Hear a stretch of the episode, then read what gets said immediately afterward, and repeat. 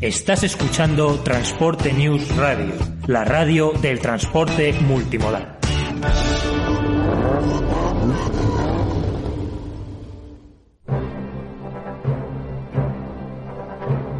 Aquí comienza Ruta por la Historia.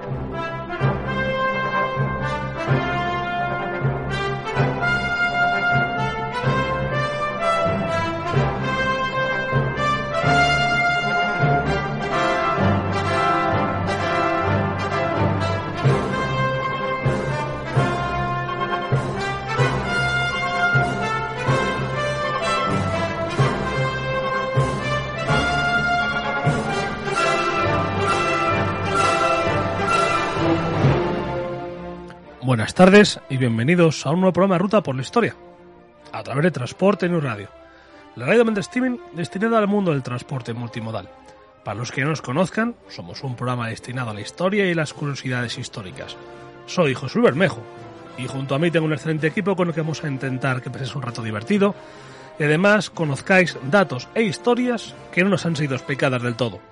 Un rato divertido que además ahora en cuarentena pues queremos hacerlo más llevadero queremos que, que, bueno, que si este rato que estéis en casa encerrado estéis escuchando esto y lo paséis mejor, pues nosotros estamos encantados.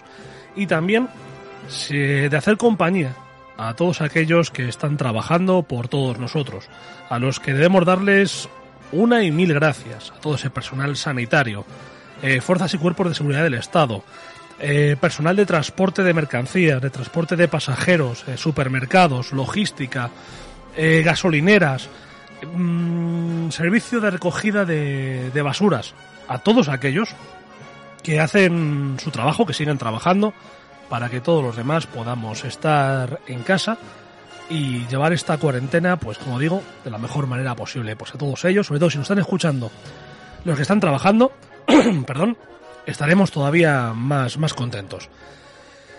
Bien, eh, hoy, a la parte técnica, ahí la voz como la tengo, no tenemos a Tony, lógicamente por la cuarentena estoy solo y, cada vez que hago un programa sin él, me acuerdo mucho, mucho, mucho de él. Y si antes valoraba muchísimo su trabajo, y lo decía siempre en antena, ahora creo que voy a levantar un monumento cuando todo esto pase a los, a los técnicos de sonido, porque de verdad no nos podemos imaginar el trabajo que hacen y la labor que hacen ahí en la sombra, y de verdad que son más que necesarios.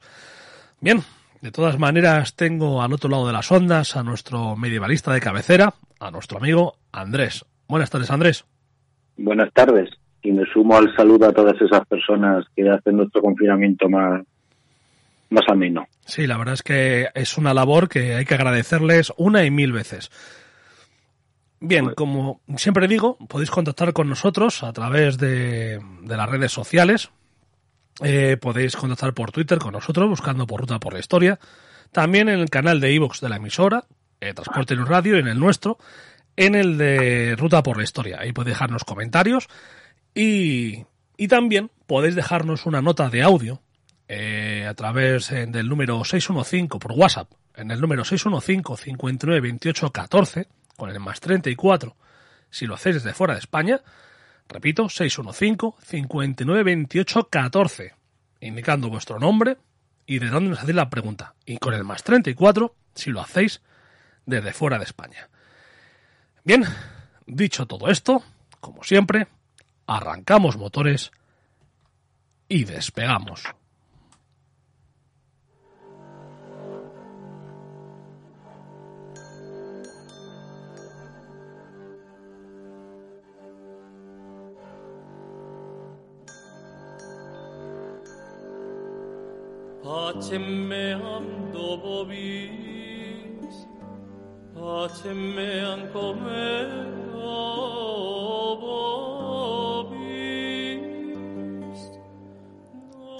Continuamos el, el programa anterior que hicimos Andrés y yo juntos acerca de los, de los visigodos.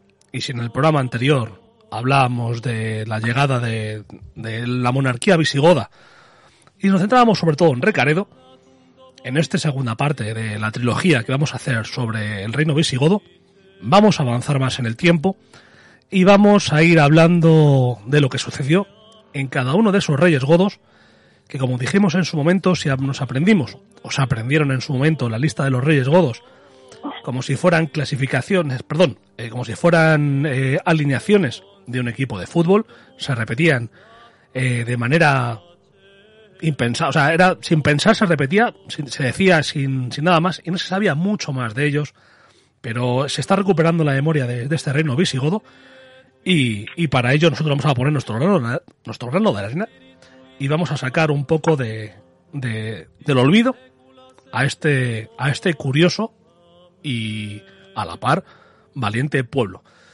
Andrés, cuando quieras. Eh, bueno, pues así como en el anterior programa, como ya has dicho, nos quedamos en la figura sobre todo de Recaredo, porque el reinado de su hijo, Liua II, fue más bien efímero. y, y, continuamos con un rey del que ya hicimos mención en el anterior programa, que es Viterico. Exactamente. Eh, poco sabemos de su fecha de nacimiento y de su infancia. Eh, lo único que ya nos referimos es que en el 587 era conde de alguna ciudad lusitana. El conde era como una especie de, gobernador o alguna vez don alcalde de, localidades conflictivas. Y ya que participa desde Mérida, que es una ciudad levantisca, en la conjura contra Recaredo pretendían durante la Pascua eh, matar a Masona, que era obispo católico de Mérida, y después ir por la vía lusitana hasta Toledo para derrocar al rey y poner a un, a un usurpador, que en este caso se llamaba Más que obispo católico sería el obispo niceno. Niceno, sí, de la, la, de la tradición nicena. Y poner a un, a un usurpador que se de nombre Sega. Eh, los nobles godos arrianos querían que todo siguiese como estaba porque recordamos que Leovigildo había eh, perdón, Careda había abrazado la cenicena hacia en ese mismo año, en el 587, en el que, tras el concilio de Toledo. Y, la revuelta fracasó por la pronta actuación de un, del duque de, de Lusitania, Claudio, y, y, aquí hay que reseñar la traición que hizo Viterico a sus, perdón, a sus compañeros de armas dejó la, el bando arriano para pasarse al bando realista. Dijo dónde y cuándo actuaban los rebeldes. o sea, lo que le pasó la, dio información básica, es decir, lo que les dio fue el plan de ataque. Exactamente. Que eso, más que ya, vamos, ya no es que sea una tradición, es que te deja totalmente vendido, pero por todos los lados. Vas a perder sí o sí. Decir que no era nada raro entre los godos que pasase esto. No. Era un pueblo muy, muy activo, en el buen sentido y en el mal sentido. Bueno, pues esta, eh, aplastar esta rebelión trae, atrae a Claudio a la corte toledana, donde ascenderá en el escalafón de rápidamente. Y, se, y viene con él Viterico. De alguna manera había que pagar lo que había hecho. Y ya la siguiente referencia que tenemos de, de, esta, de este rey lo lleva al 603, donde Viterico es nombrado para encabezar un ejército que combata a los romanos orientales que estaban ocupando el sureste de la península. Aquí Viterico todavía no es rey, es, es duque. Pero viendo las fuerzas que atesora, pues decide darse la vuelta, entrar en Toledo y da un golpe de estado para, para ponerse el de rey. Y aquí una cosa muy curiosa, para quitarle para que no pueda volver a, al, al trono el II, pues eh, no se andan con tonterías. Amputan la mano derecha de, del anterior rey y lo mandan a un convento. Hay que decir que en, en la que es la historia de los visigodos, había unas curiosas maneras de, de, evitar que llegases a ser, a ser rey. Una es eh, te cortaban la mano, que supongo que sería la manera de evitar que pudieras dictar leyes al faltarte, al faltarte una mano. Otra era la tonsura. Que era pues eh, la típica calva de monje. Eso te, te impedía eh, llegar a ser, a ser rey. Seguramente tenga que ver mucho eh, con el sentimiento de que una vez que eras religioso no podías ser rey y una vez que te hacían la tonsura eras, se consideraba que podías ser religioso e incluso en algo que tú y yo hemos hablado alguna vez que era ese valor añadido que le daban los pueblos germanos al pelo podían tener largas cabelleras, sí. Eh, bueno, pues Liuba ya, ya la tenemos amputado y en un convento, pero no era suficiente para Viterico. Seguía teniendo miedo de que volviese. Por que Liuba II era hijo de Recaredo, que era el gran rey hasta, hasta la fecha, porque también el padre de Recaredo fue un gran rey, las cosas como son. eh, pues ni más ni menos, pues mandan a asesinar a, a Liuba II y desde ese momento ya Viterico es, es, rey. Vemos que la monarquía hereditaria que habían practicado tanto Leo Vigildo como Recaredo como Liuba II, pues pasa algo más acorde con el pueblo godo, que era el que gobernase el más fuerte o el que más apoyo estuviese. Eh, refiriéndonos a los apoyos, el principal de Viterico era el alto clero narbonense, que, la, que que le apoyó a sofocar una reunión de, eh, perdón, una rebelión de un conde llamado Bulgar con B. la, la, provincia narbonense es la, el sureste de la actual Francia. Y quiero enseñar que el sureste era Nimes, por así decirlo, las, las ciudades francesas que tengan, que tienen tradición taurina, no todas, pero casi todas, pues son de, la, de esta antigua Cierto. provincia visigoda. Eh, pero Viterico, como ya, ve, ya verán ustedes, tiene un, un, reinado muy muy activo. No tiene más remedio que enfrentarse a, a francos que a, eh, ansiaban anexionarse la provincia que hemos dicho anteriormente, la narbonense, y, y los bizantinos que eh, querían seguir hincando el diente dentro de la península. Hay que decir que en, en, el conflicto con Roma siempre, por así decirlo, en Roma cuando digo Roma me refiero a Constantinopla. Sí. Ayuda el, el Imperio que, Romano el Imperio Romano, que ayuda que tenga inestabilidad en, en, la, en, en, la corte o en sus fronteras, sobre todo las orientales, que tampoco era muy difícil en esta época. Eh, pues este conflicto ayuda a que los visigodos puedan hacer frente a la maquinaria de guerra eh, romana. Y así se gana terreno en el estrecho, se consigue el Monscalpe, que era de vital importancia para impedir la penetración en, la península ibérica. Si el Monscalpe, si quieres te dejo que diga. El, que es Gibral Gibraltar. El pequeño de Gibraltar, exactamente. Uh -huh. eh, Viterico trató de alcanzar acuerdos con los burgundios, que eran enemigos de los francos, para porque ya sabemos que el enemigo de tu enemigo puede ser tu amigo. Puede, y, su, puede y suele. para lo cual, pues decide casar a, a como dirían en, en esta zona, a una muchacha, a su hija, Hermenberga, con Teodorico II de Borgoña avisamos que los nombres de los visigodos eran eran también sí, muy peculiares. Es lo que decíamos, tú y yo le hemos hablado muchas veces, que los visigodos eran ese pueblo de gente con nombre de chiste, pero de gente seria. De gente seria, sí, sí. La cosa es que, a ver, no suenan a chiste los nombres, es la tradición, es la traducción, es la latinización o la españolización de los nombres germanos. Sí, hay que decir que en España hasta hace 50 60 años eh, se, utiliza, se seguían utilizando. Yo he conocido los distintos Wilfredos. Sí. Pasa es que hay muchos nombres de ese tipo que ya han pasado el olvido, ya no se usan, aunque aquí no quita que algún día se vuelvan a usar eh, porque vuelva la moda. Pero incluso los nombres tan curiosos y tan, digamos, tan españoles como Rodrigo, del que ya hablaremos en el siguiente programa, viene del alemán.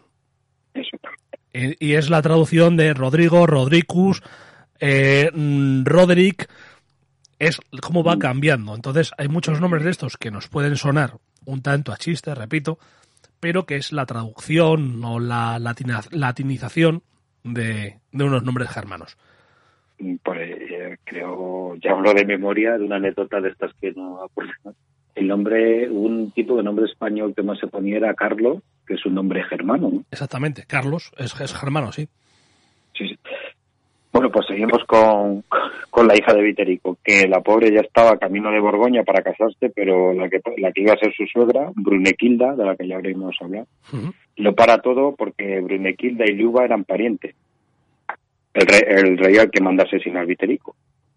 Eh, por eso ya Viterico cabreado, pues se alía con los con los enemigos de, de los borgoñeses, que eran la Clotario II de Neustria, Eudeberto de Austrasia y Agilulfo, que era el rey de los longobardos. Neustria y Austrasia eran los antiguos imperios, los antiguos reinados francos. Reinos francos, perdón. Sí. Eh, Neustria la nueva tierra y Austrasia la, la tierra antigua, por así decirlo. Y, y, hay que decir que todo esto, los cuatro tenían un enemigo en común que era el imperio romano. Porque cada uno estaba, quería morder la parte del imperio romano que había conseguido Justiniano. Es decir, querían intentar recuperar eh, como decíamos antes y como veremos a lo largo de estos programas, eh, en el momento en el que ves debilidad, tiendes a atacar. Como ya veremos, claro, eh, será una normalidad en el mundo visigodo también. Claro, Viterico quería recuperar la parte de la península y, por ejemplo, a Giulfo, pues el, eh, recuperar los terrenos eh, bizantinos en, en Italia. Eh, como desde tiempos de Lovigildo, el rey busca acumular más y más poder y rodearse de una nobleza así. Eh, bueno, y hay que decir que todo esto creaba un conflicto casi sempiterno con, los, con otros nobles de, de Rancio Abolengo de, o de Pedigrí. Sí, como veremos, y eso lo veremos a lo largo de estos programas y de los siguientes programas que, bueno, del siguiente programa que, que cierra la trilogía de los, eh, de los visigodos, veremos lo normal que es la lucha entre el monarca y los nobles por la parcela de poder. Es decir, cuando el, y entendeme la expresión, cuando el rey se subía a la parra, los nobles solían eh, guardársela para, el, para la siguiente vez. La siguiente vez solía ser su hijo, que a un periodo de gran poder del rey venía, o, o hijo o sucesor, venía un periodo de bajo poder del rey. Y en ese momento de bajo poder del rey era cuando los nobles, y entre los que decimos nobles incluimos el alto clero, eh, intentaba arrebatarle poder al rey, se lo arrebataban. Luego venía un sucesor que volvía a darle la vuelta al torno. Es una, una lucha de idas y vueltas, de, luchas de poder del rey con los nobles, y es algo muy típico en todo lo que será toda la, Edad Media europea. Eh, bueno, pues Vi- Viterico sabía del malestar de estos nobles y trata de reconciliarse con, con estos grandes terratenientes que recordamos siempre que tenían un servicio a su servicio un gran ejército que se pagaban ellos mismos. Pero parece ser que el acuerdo no llegó a tiempo y en abril del 610 eh, el lusitano moría asesinado en un banquete por una conspiración de su propio grupo nobiliario. Tenía enemigos en todos sitios Sí, y los conjurados ya tenían sustituto, que era Gundemaro.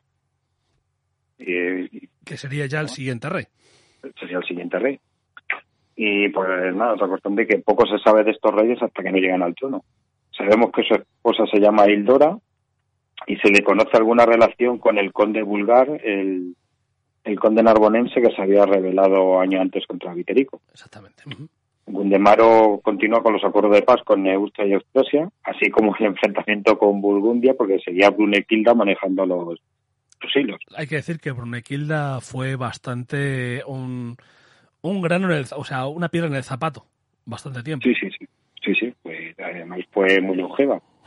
Y se mandó ayuda a Teudeberto, a en una previsión de un ataque de los ávaros.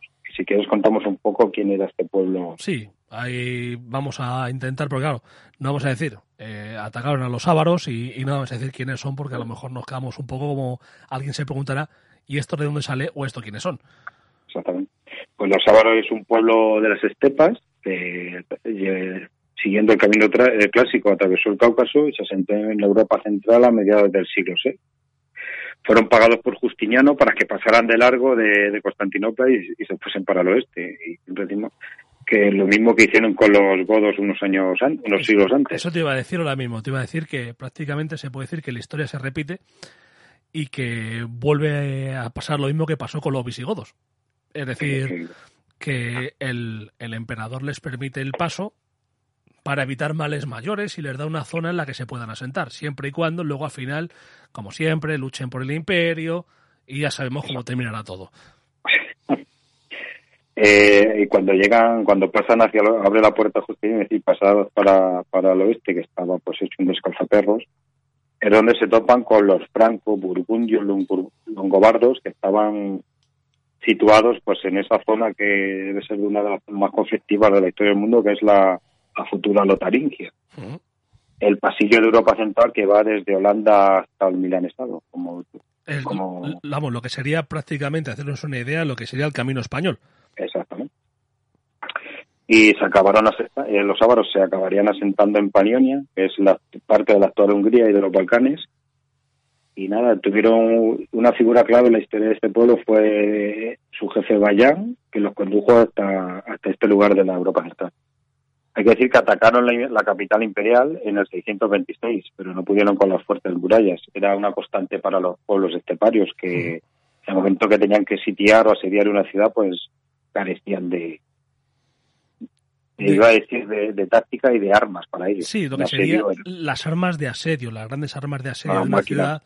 Esas máquinas de asedio, pues lógicamente estos pueblos, que también hay que entender que venían eh, prácticamente eh, desde, desde, Europa Central, o sea, venían, perdón, eh, desde las estepas, venían avanzando, lógicamente no vas a avanzar con grandes máquinas de asedio. Exactamente. Es lógico. Vivían, vivían con lo, sobre el caballo. Pues nada, y ante este ante esta derrota se fueron a su a sus cuarteles españoles arrasando todo todo lo que se dice que en el 630 Kubrat fundó una especie de nación, siempre entre comillas, una protonación avara, hasta la muerte que fue de su líder, puesto que estos fueron barridos de, de la historia por, por otro pueblo estepario, los házaros. Hay que decir que lo de, lo de Ávaros, que Ávaros se tenga como roñoso egoísta. Sí, tacaño, porque por lo, por lo visto todos los botines que conseguían los guardaban en, en, en campamentos que eran fuertemente custodiados, en cabañas fuertemente custodiadas. Bueno, y volvemos a Gundemaro. Sí, vamos volvemos. a ver a Gundemaro. Ya hemos visto lo de los ávaros, eh, cómo funcionaban y de dónde viene el término ávaro, que viene de eso, es decir, que en vez de gastárselo, lo que hacían era acumularlo en los cuarteles. Y, bueno, ya hecha la presentación de los ávaros, vamos a, a volver con, nuestro amigo Gundemaro. Bueno, pues hemos dicho que Gundemaro iba a dar tropas a, a Teudeberto para que combatiese a este pueblo. Y aprovechando el viaje, eh, pues de Pulgar, el, el conde de, de, la Narbonense ocupa las localidades de Jubiñad y Corneilán, que antes habían sido cedidas por Recaredo a Brunequilda eh, por la muerte de Hermenegildo y de su mujer Ingunda. Es decir, es decir, había sido una especie como de pago, eh, como pago para... de compensación por la muerte de, de, de estos dos, por la muerte de, de, de... Recordemos que Recaredo era, Hermenegildo era, era hijo de Recaredo. Uh -huh. O sea que el propio padre paga a su consuegra. Por la para... muerte de su hijo de su, la... y de, y de, y de, su, y de su, su, nuera. Su nuera, eso, que no me sale la palabra. Eh, bueno, pues ya que están allí, se aprovecha para atacar a los romanos, al estar más centrados eh, digo, en, durante la época de Gundemaro, perdón, se, apro se aprovecha para atacar a los romanos, ya que estaban pendientes del ala este de su imperio con el ataque versa, perdón, persa sasánida, uh -huh. sumando a la rebelión de Heraclio. Y bueno, la, las, la hueste visigoda logran asentar la frontera, que es el primer paso para una gran invasión, y una pequeña incursión en territorio enemigo.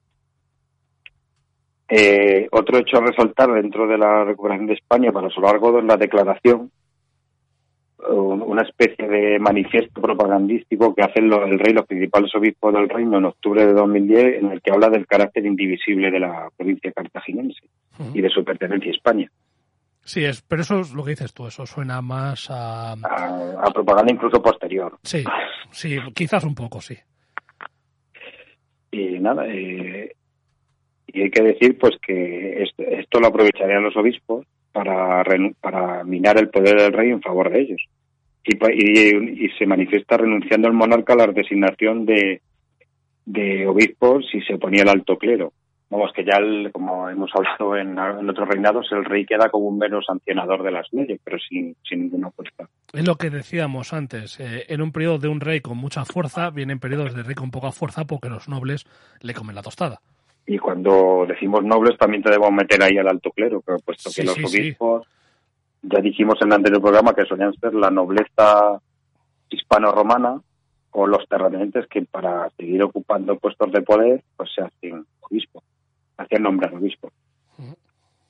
eh, todas estas condiciones pues hacen que Gundemaro muriese de muerte natural, que era algo lo extraño. Era algo, era algo extraño en los lo visigodos. Y era, era sucedido por Sisebuto. Es, es lógicamente, entenderlo lógicamente, por qué muere de muerte natural. Si tú porque... cedes ante los nobles y les das poder, ellos te van a dejar en paz. Ellos no quieren comprobar cuánto tiempo quieres vivir, si eres inmortal o si tienes hacer, eh, alergia al acero. Ellos te dejan estar. Si tú eh, te hacías con parcela de poder, pues te estabas poniendo poco a poco, iba a decir una diana en la cabeza, no había armas de fuego, pues digamos que te estabas poniendo una diana en el pecho para ver si el acero te atravesaba. Claro, ya están, es, aquí están sofisticando un poco y ya usan los venenos también para, para eliminar, para hacer magnicidios. Sí, también bueno, es pues, una manera de eh, quién le ama, si hay, a ver, si hay un puñal o una espada clavada, se puede saber el culpable. Es más difícil saberlo si simplemente ha sido envenenado. Sí, exactamente. Eh, pues nada, Sisebuto, vamos a, hablar un poquillo de él. Eh, pertenece a un gran clan godo, parece que cercano a Recaredo, eh, puesto que el hijo de Sisebuto se llamaba así. No es descartable que tuviera algún tipo de parentesco con el con Recaredo y, y, el Menegildo, y el citado clan parece que ayudó al ascenso al trono de, de Gundemar, eso, el anterior. Lo más destacable de Sisebuto puede ser que era un tipo culto, algo raro para los estándares de los reyes godos. E bueno, aunque esto, aunque esto también debemos decir que había un poquito de leyenda, que siempre se los presenta como gente eh, salvajada. y... Eso es cierto, o sea, hay que decir, hay que tener en cuenta que la imagen que tenemos, lógicamente las imágenes de, de los visigodos, es una imagen quizás que tenga la culpa, por un lado, las fuentes romanas que había de ellos, y por otro, la, incluso la leyenda romántica eh, que hay alrededor de ellos, de que eran unos salvajes, prácticamente eh, iletrados, que, vamos, si nos descuidamos simplemente sabían hacer ruidos guturales, la imagen que les ponen, como si fueran unos salvajes puros y duros, y hay que decir que, a pesar de que habría de todo, eh, no eran así. Hay que decir que, lógicamente, si ha habido una serie de códigos legales hasta el momento de los visigodos, será porque los visigodos, en el fondo, digo yo que sabrían leer y escribir y claro, y también decir que la llevaban ya 100, 100, años en contacto con la nobleza hispano-romana, que era, era, una, era, como se suele decir, eran más romanos que los romanos, y nos descuidamos. Y nada, y por eso digo que, que, la imagen que hay de, de, que fuera, seguramente sí fuera, un rey con más preparación que otros. Una cosa no quita la otra, y eso, incluso eso ha pasado hoy en día. Eh, pues con diferentes monarcas y diferentes incluso gobiernos. Pero no quita que, que los anteriores fueran, como digo, la típica imagen que tienen de ellos, de, de, una gente que va en prácticamente vestidos con pieles, con guiñapos, que come con las manos y con las bestias. No, no nos confundamos que, no era así. Es que los godos son el mal oficial de la película por, el, el, saqueo de Roma, que ya vimos que no era tan, tan grave como lo pintan sí, que, saquearon la ciudad, pero Se permitió cierto tipo de cosas como que la población se pudiera eh, meter en, creo que fueron las iglesias, y, evitar eh, evitar el asesinato en masa, que sí, lógicamente, habría asesinatos, eso fue un saqueo, las cosas como son, pero no fue eso a sangre y fuego como se nos ha vendido siempre, que parece prácticamente que está entrando una división Panzer en Roma. Exactamente. sí, sí, sí. Bueno, sí, claro, uno eh, poner la imagen de Roma como si fuera Dresde. O sea, sí, sí, por, eso lo digo. La, imagen que siempre del, de la llegada de los visigodos es que arrasan eso y eso queda como si fuera Dresde o si fuera Hiroshima o Nagasaki. O sea, queda eso totalmente arrasado y no fue así. Por un lado, eso no fue así. Por otro lado, tampoco, repetimos, los visigodos eran en su mayoría una panda de salvajes eh, prácticamente cercanos a la oligofrenia haciendo locuras. No, no nos confundamos que no era así. No. Bueno, pues eh, si, se, si volviendo a su versión eh, artística, pues escribió poemas, como uno llamado Astronomicum, o una obra geográfica llamada Interesanti Desideri. Eh, recordemos que estamos en, el auténtico esplendor de la cultura hispánica a través de, Gran San Isidoro de Sevilla, eh, del que hablaremos más tarde. Es decir, que el señor del Santo escribió de Santura Rerum por encargo de Sisebuto y que aparece Sisebuto en las primeras, en la primera parte de la etimología de, San Isidoro. Eh, por así decirlo, esta, esta mano, no sé, esta cultivización, si se me permite el, palabra, acerca casi se más a un gobernante tardo-romano que al, que al estándar que tenemos en la mente del, guerrero, guerrero visigodo. Pero es lo que decíamos, la imagen que se tiene del, del visigodo, que simplemente sabe guerrear y que, digo, prácticamente se piensa que no sabe leer y que nada sabe matar, y tampoco es así. Bueno, pues como hemos dicho, pues eh, al ser un rey con más poder, pues ya es más cesaro papista. Vuelve al control de los obispos, del nombramiento de los obispos y de la nobleza goda como había hecho Recaredo. Eh, pues una ley era muy fácil para controlar a los nobles, era eh, intentar que pasaran por tu filtro los, los matrimonios y que no hubiera consanguinidad. Y creo que en la época de Recaredo llegó a estar hasta en cuatro grados. O sea, para recordemos que está la, a España llegan una, perdón, a la península ibérica, no quiero tener lío. Eh, llegan eh, como muchos 300.000 visigodos, no guerreros todos, sino eh, pueblo godo. Y que en España, que podría haber en esa época? Unos 5 millones de, personas, sí. Sí. O sea que vemos que la proporción era de 21. Y se, y se sientan sobre todo en la parte la parte noreste, de centro-norte de, la península. hay que decir que también, siguiendo el ejemplo de Leo Vigildo, Sisebuto deja testimonio arquitectónico de su reinado. Así, el 26 de octubre del 618 se inauguraba la Basílica Real de Santa Leocadia, que no es la, no es la que es la iglesia Santa Leocadia que hay ahora en Toledo, sino una que estaba al pie del alcázar. También se construye el conjunto palaciego de la Beca Baja, que incluía dos iglesias palatinas, eh, eh, edificios para el alto funcionariado, escuelas regias, o sea, mm, vemos que no eran tan, tan salvajes. No, no, no, desde luego. Y en esta época hay una vuelta a la religiosidad donde se, unen varios factores. Un reino recientemente unido a través de la religión. Recordemos que hacía menos de 30 años del concilio, del tercer concilio de Toledo. Cabezas tan imponentes como San Leandro, San Isidoro, eh, se me, San Claudio, se me ha ido el nombre de, de Zaragoza, y San Ildefonso en, el propio Toledo. La sempiterna guerra romano-persa, en este tiempo es cuando cae la ciudad de Dios, la ciudad divina, pero sale en manos sasánidas. Que es, Dominio que... Vamos, sí, dime. Eh, no, no, que, que eso, que es quizás el mayor golpe moral, eh, psicológico y moral que sufre la cristiandad.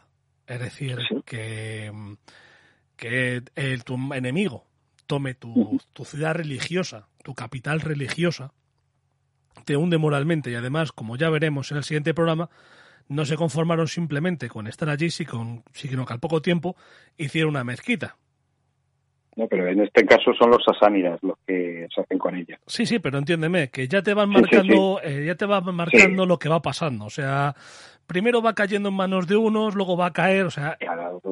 lo que muestra es ya la, la, menor fuerza que empezaba a tener Constantinopla en el país. Exactamente, y que, y que si tu capital religiosa, repito, cae, demuestra una gran debilidad de tu mundo.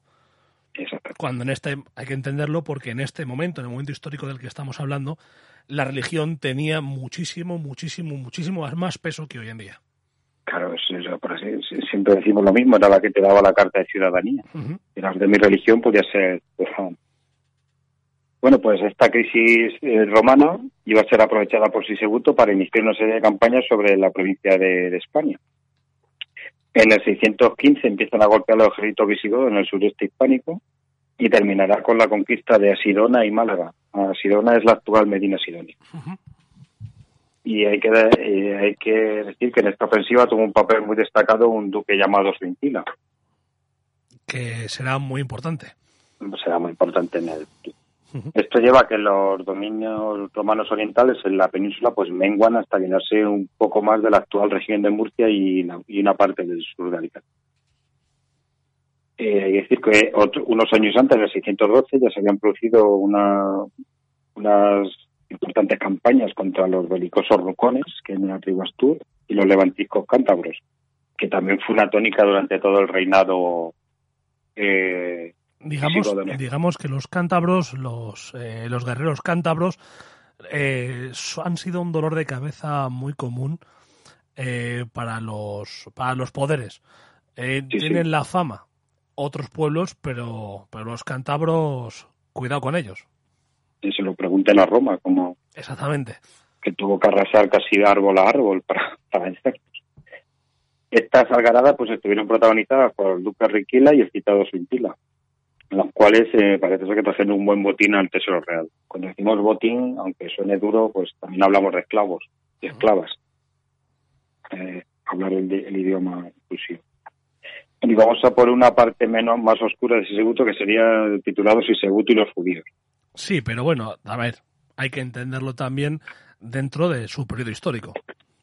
No pensemos que Sisebuto fue el mayor antisemita de la historia. No, no, no. Porque hay que entender que realmente era una continuación de lo que estaba sucediendo en la propia península y de lo que estaba sucediendo en toda Europa. La cosa no era mucho mejor para los judíos en sitios como Inglaterra o en sitios eh, como la protofrancia de la época. Digo protofrancia porque no existía como tal. Yo creo que incluso sería peor. Seguramente. Como, veremos, el eh, sé si hablar de Papa, el obispo de Roma se quejaba de como en España será muy blando con los judíos. Eh, pues y veremos lo que se estaba haciendo con ellos, imaginaos lo que pasaba fuera de las fronteras. Hay que decir que ya había legislación hispano-romana contra ellos, desde uh Siseguto. Bueno, pues se dictan dos leyes, una especial para Córdoba, lo que nos da a entender el gran número de judíos que vivían allí, y otra para el resto del reino. Y estas leyes iban directas a tocar el bolsillo de los judíos, los que siempre se los acusó de acumulación de riqueza, de, usura. Pero es muy sencillo. Eh, yo lo contaba, lo he contado alguna vez. Yo tuve un profesor en la facultad que nos lo explicó de una manera muy sencilla. Eh, para el mundo eh, católico, cristiano, dedicarte al comercio estaba mal visto no te porque hacerte rico con la mercancía, con el tema de mercancías, como que no estaba bien visto. Recordemos incluso el hecho en sí de Jesús echando a los mercaderes del, templo. Sin embargo, esto para el pueblo judío no era igual. El pueblo judío podía dedicarse tranquilamente a, al, comercio. Si te dedicas al comercio, lógicamente obtienes más riquezas. Si obtienes más riquezas, em, levantas también muchas envidias. Entonces, en este momento, como ha pasado muchas veces en la historia del pueblo judío, lo que les pasa es, y lo que ha pasado es, que debido a su acumulación de riqueza, por el tema del comercio, por el tema incluso de, la banca o la usura, les ha granjeado muchos enemigos y el anhelo de quitarle su riqueza. Exactamente. Y que también añadir que algunas leyes iban los prohibían eh, hacer determinados oficios. Eh, bueno, pues vamos a, reseñar varias medidas, como que no podían tener esclavos cristianos, ni antiguos manumitidos bajo su oficio, prohibía tener trabajadores a sueldo más allá de su familia, que esto sí que es un buen tijeretazo al mundo empresarial, como diríamos ahora. Sí, la verdad es que es la imagen que has puesto es muy, muy gráfica y muy buena. Obligaban a vender en buenos precios, o sea, mal vender los esclavos cristianos a otros cristianos de la misma localidad, es decir, establecerían un justi precio, a saber, como de, de justi, y, y, lógicamente era mal vender o casi regalar. Exactamente.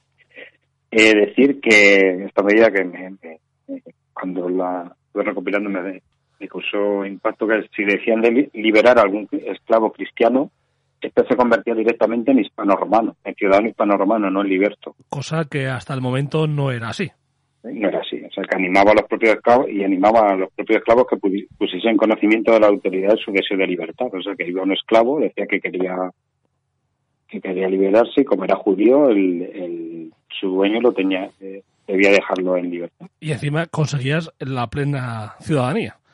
Exactamente. Es que es, y bueno, y si no se hacía este procedimiento con los esclavos cristianos, el judío, el judío podía perder la mitad de su patrimonio como sanción. Luego ya eh, debían convertirse también a la fenicena y el que no lo, hiciera podía ser expulsado o ejecutado y sus bienes confiscados.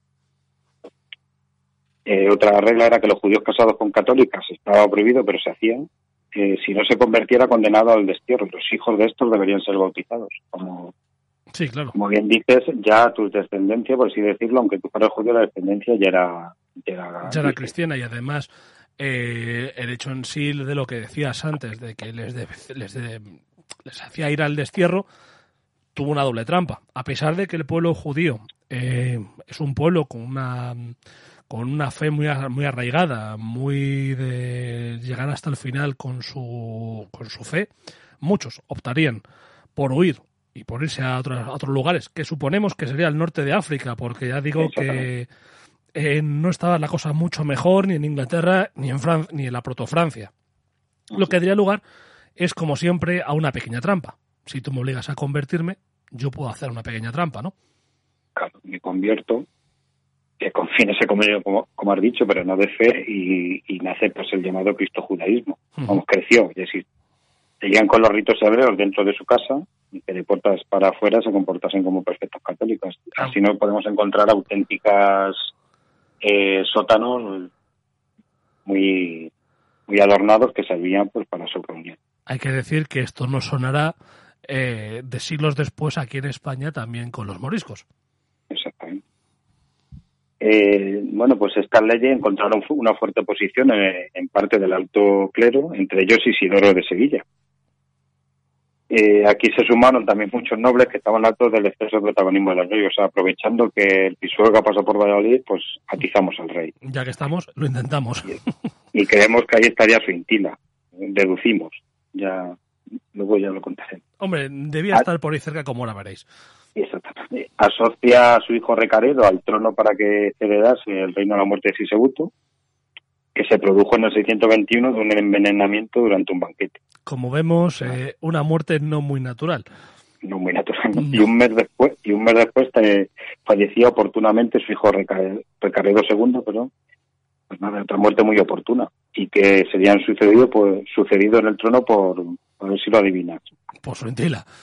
sentir. Y hay que decir que la muerte de Recaredo II, a pesar de que no tenemos eh, fuentes eh, fidedignas de, cómo fue, yo creo que no, no andamos muy equivocados si no fue una muerte mm, organizada, orquestada, que algo tuvo que ver detrás su intila y su gente. Exactamente, para quitar al anterior clan del gobierno. Bueno, vamos a hablar un poco de la vida de Suintila, aunque ya lo hemos mencionado un par de veces, tanto por, sus campañas en la futura Asturias o contra los romanos de orientales, o sea que nos encontramos ante un guerrero de mucho prestigio. En los primeros años de reinado no varió mucho la directriz de su predecesor. En el 623 inició una campaña en la actual Navarra contra las tribus vasconas que asolaban la llanura media del Ebro, que también es un, como hemos dicho antes, también era un clásico. Parece que fue una expedición exitosa por, porque la sumisión de este bravo pueblo. Ya decimos que. Y manda a construir Oligicus, el actual Olite, en la calzada que unía, la antigua calzada romana que unía el Ebro Medio con la cordillera. La actual Olite que la llama Olig. Oh, ay, Olig. Oli, o me sale. Olig. Olig. Ahí, dilo tú. Olig, oligicus, ¿no? Oligicus, eso, que no me salía la palabra. Bueno, y ahora vamos al gran éxito militar de Suintila. Durante tres años, del 623 al 625, da fin al dominio romano oriental de la península. En esto, como hemos reseñado antes, la provincia de España se limitaba a la actual región de Murcia y que, la capital era la Cartago vamos, la actual Cartagena. Siempre la tuvo tres grandes aliados, aunque no lo quisieran. Heraclio, que se centraba en recuperar el ala este del imperio, que ya hemos dicho que había caído en manos de Corroes. Los longobardos, que estaban atacando los territorios transalpinos, que formaban el, el de, Italia. Y los bereberes, que atacaban la línea costera de, África. hay que decir que estaban enclavados en el Sarcado de África, es la división departamental que tenía el Imperio Bizantino con la falta de efectivos que, tienen ya los, los, romanos en, España, la nobleza laica y, eclesial local se olía ya, por así decirlo, la tostada, se veían que iba a durar poco allí, pues se, ponen a favor de, de los visigodos. Parece ser que los visigodos tenían ganas de, que Cartagena volviese a pertenecer a España porque casi la arrasan mm. durante la toma. Hay que decir que este éxito es muy aprovechado para su entila, que llega incluso a acuñar moneda, perdón, que aprovecha las monedas que salieron de allí, que corrían entre su familia y sus, y sus linajes de confianza. No hemos llegado Y el triunfo fue celebrado por San Isidoro, del que reseña de, este rey, de su entila, que dice que era muy generoso y lealtad con, la iglesia. Mm, algo, alguna parte del botín yo creo que iría parar. Eso te iba a decir, que yo creo que parte del botín que, consiguió también fue a parar, como decíamos antes, a la parte de la, de la alta nobleza. Lógicamente, la alta nobleza era también el alto clero, entonces algo les cayó también. Algo les cayó, sí. Eh, eh, eh, a, partir del 625, que en, este mismo año asoció a su hijo Ricimiro al, trono, con la victoria sobre los romanos, pues empieza a remedar como una especie de emperador se, comienza a calificar al rey y a su descendencia como estirpe divina. Eh, algo que nos gustaría mucho, sobre todo entre, entre la iglesia. Hombre, al alto clero no le haría mucha gracia eso de la estirpe divina, porque para, lógicamente, para el alto clero solamente hay una estripe divina, que es la de Jesús, la de Dios. La de Dios. Ese mismo año manda al, al exilio al Durriquila, que había, que había sido compañero de armas suyas en, en el norte y durante el reinado de Sisebuto, e hizo todo lo posible para ocultar su legado. No, no quería que nadie le, le hiciera sombra, se puede, se puede decir. Le, le aplicó eso tan romano que era, te dejo que, que lo dejas, que tienen mejor latín que yo, El damnatio memoriae. la macho memoria, exactamente. Es decir, Borrar. borrarte de, borrarte de la historia para que nadie se acuerde de ti y así no existas. Así no has existido. Este malestar de la iglesia llegó a su intil a, a acusar, el malestar que, esto creo, perdón, un malestar de la iglesia que llevó a a acusar a Marciano, un obispo, el obispo de, de Astigi, de Écija, de conspirar contra él en el 629. O sea, Sí, la no, verdad es que no- no- no veo yo a un, a un obispo de, y encima de un, que no es ni de una metrópoli conspirando contra el rey. la verdad es que no, porque eh, hay que entender que la écija de hoy en día no es la écija de entonces. Exactamente. Y entonces ahora vuelve otra otro clásico al primer plano. La nobleza de Septimania de- se revela contra el rey, pero esta vez está encabezado por Sisenando, que, estaba emparentado con el, con el rey Sisen. Sisenando tenía el apoyo de Dagoberto, rey de Neustria. La hueste godo-merovingia entra en España en el otoño de 630 y encuentra varios apoyos, como el de Heila, el propio hermano de, del rey. Las tropas llegan hasta Zaragoza pero y se van sumando numerosos fieles realistas al, al mundo de los rebeldes.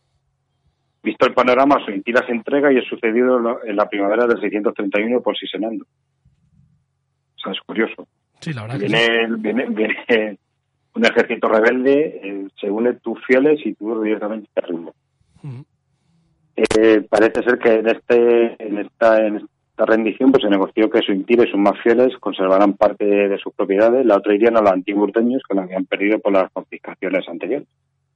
Y el rey moriría en el 634 en, en Toledo. Y ahora es cuando ya nos encontramos con la llegada de, de otro más, que es Sisenando. Exactamente, con otro nombre. Curioso.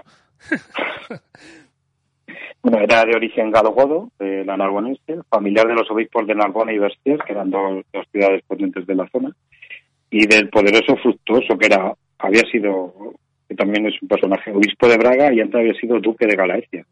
O sea, tenía tanto, habría tenido poder militar y, Y al poder eclesiástico. y eclesiástico. Y como hemos dicho, pues ya guardaba relación con el rey Sisebuto. Eh, rey se debe enfrentar a rebeliones en el sur de España, que eran más proclives al lado fronterista. Eh, decir que siempre ha habido cierta diferencia entre norte y sur, España visigoda. O sea, si el clan del sur gobernaba, el del norte rabiaba y al contrario. El primer enemigo ha sido sería Heila, que había, eh, el que había traicionado a su hermano para irse con Sisenando Ujú. y después vendría Idulia, un hombre godo del sur del, del, del reino que llegó incluso a acuñar moneda con su nombre. El rey pudo aplacar estos dos focos de conflicto y nada, y si queréis ya hablamos de una efeméride que era que era en esta época, que era el concilio de Toledo. El concilio de Toledo, sí, señor. En este sería el cuarto, en el de 633, hacía 44 años del último. Y esta reunión, pues realmente se, utiliza para legitimar el mandato de Cisnando, que había llegado de aquella manera al trono. Sí, digamos que los concilios era la manera que tenían eh, la monarquía visigoda, era la manera, la manera que tenía de legitimizar, eh, o en este caso, al monarca, o llevar a cabo una serie de leyes fundamentales o principales, por unos cambios importantes. Ya veremos que con el paso del tiempo y según se vaya disgregando o, yendo, o cayendo abajo, el reinado visigodo se usará prácticamente para cualquier cosa, eh, convocarán un concilio. Sí. Pero todavía los concilios, en este momento en el que estamos hablando, todavía los concilios tenían cierta importancia. Luego ya se convirtieron prácticamente, no voy a decir en reuniones de bar, pero poco le faltó. Pero vamos, Sí. llegó un momento sí. en el que poco le faltó. Sí, que hay, hay un concilio cada, cada año y medio, por así decirlo. Eh, el concilio se celebra en la iglesia de Santa Locadia, en diciembre de 633, y se deciden, entre otras muchas cosas, que la sucesión al trono debía, se debía decidir por una asamblea de obispos y alta nobleza, de- dejando de ser hereditaria por decisión del rey. O sea, que no es que los hijos no, no prohibían que un hijo sucediese a su padre, sino que debía ser elegida por esta asamblea de notables. Los súbditos debían jurar fidelidad al monarca, el nuevo rey debía ser ungido por un obispo, o sea, ya se decía, pero aquí se refleja de manera oficial. O sea, que estamos ya en plena Edad Media, ¿no? Estamos en plena Edad Media, además estamos viendo lo que decíamos antes, que se produce un recorte de, de, de poder real. El rey, a pesar de que su hijo podría ser rey, tendría que ser elegido por otros nobles, es decir, le da poder a la nobleza, y el rey tiene que ser ungido por un, por un, por un obispo, es decir, coloca al poder religioso prácticamente por encima del poder civil, del poder mm, estatal, algo que veremos que se repite ya en la Edad Media, como bien decías, porque la imagen de un emperador no es emperador hasta que no lo corona un papa. En este caso, si a un rey es un obispo, a un emperador que está por encima de un rey es por encima de un obispo, es decir, el papa. Exacto. El monarca tendría que jurar una especie de lealtad a sus súbditos. Yo creo que esto llegaría incluso a ser una humillación a veces. No podía ser, eh, empleando palabras modernas, siempre el juez único de causas importantes. Eso quedaba para el alto clero. Y para, muy curioso, los reyes que no actuasen conforme a la ley podían ser destronados. esta norma es claramente para, la, para, como hemos dicho, para legitimar la llegada de Sisenando. Exactamente, lo que te viene a decir es que está claro que a partir de ahora eh, la cosa es sencilla, es que da legitimidad, queda, se da legitimidad a hacer un golpe de Estado.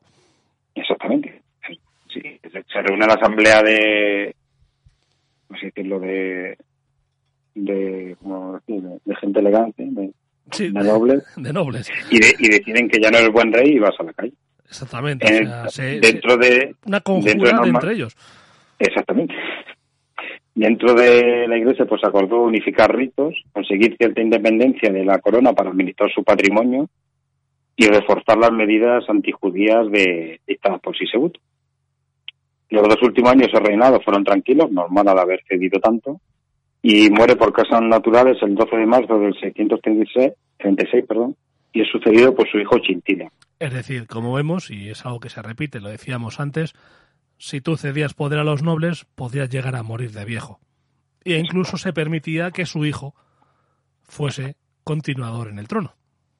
Claro, se asegurarían antes de que, de que estaba abajo. Sí, claro, o sea, lógicamente se aseguraban ya.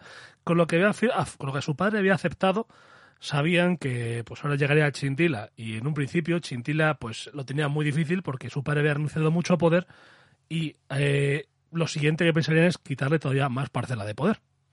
Exactamente. Y bueno, bueno ya hemos dicho que era hijo de Sisenando, es, es elegido el mismo día de la muerte de su padre y pues es recibido con una con eh, en lugar de por una rebelión, por dos. Una en la Narbonense, en la sur de Granada, y otra en la provincia de Galaecia, que no es la Galicia, sería Galicia, parte de la provincia de León y, Asturias, hasta el río hasta el río de. Sí, la zona de Astorga también pertenecía a la Galaecia. Exactamente, era, era Asturias. Eh, decir que era donde se apoyaba, donde se apoyaba Sisenando, porque se puede que afirmar que Chintila pues era de un, bando rival parece ser que, por así decirlo, apañó un gran patrimonio durante su reinado.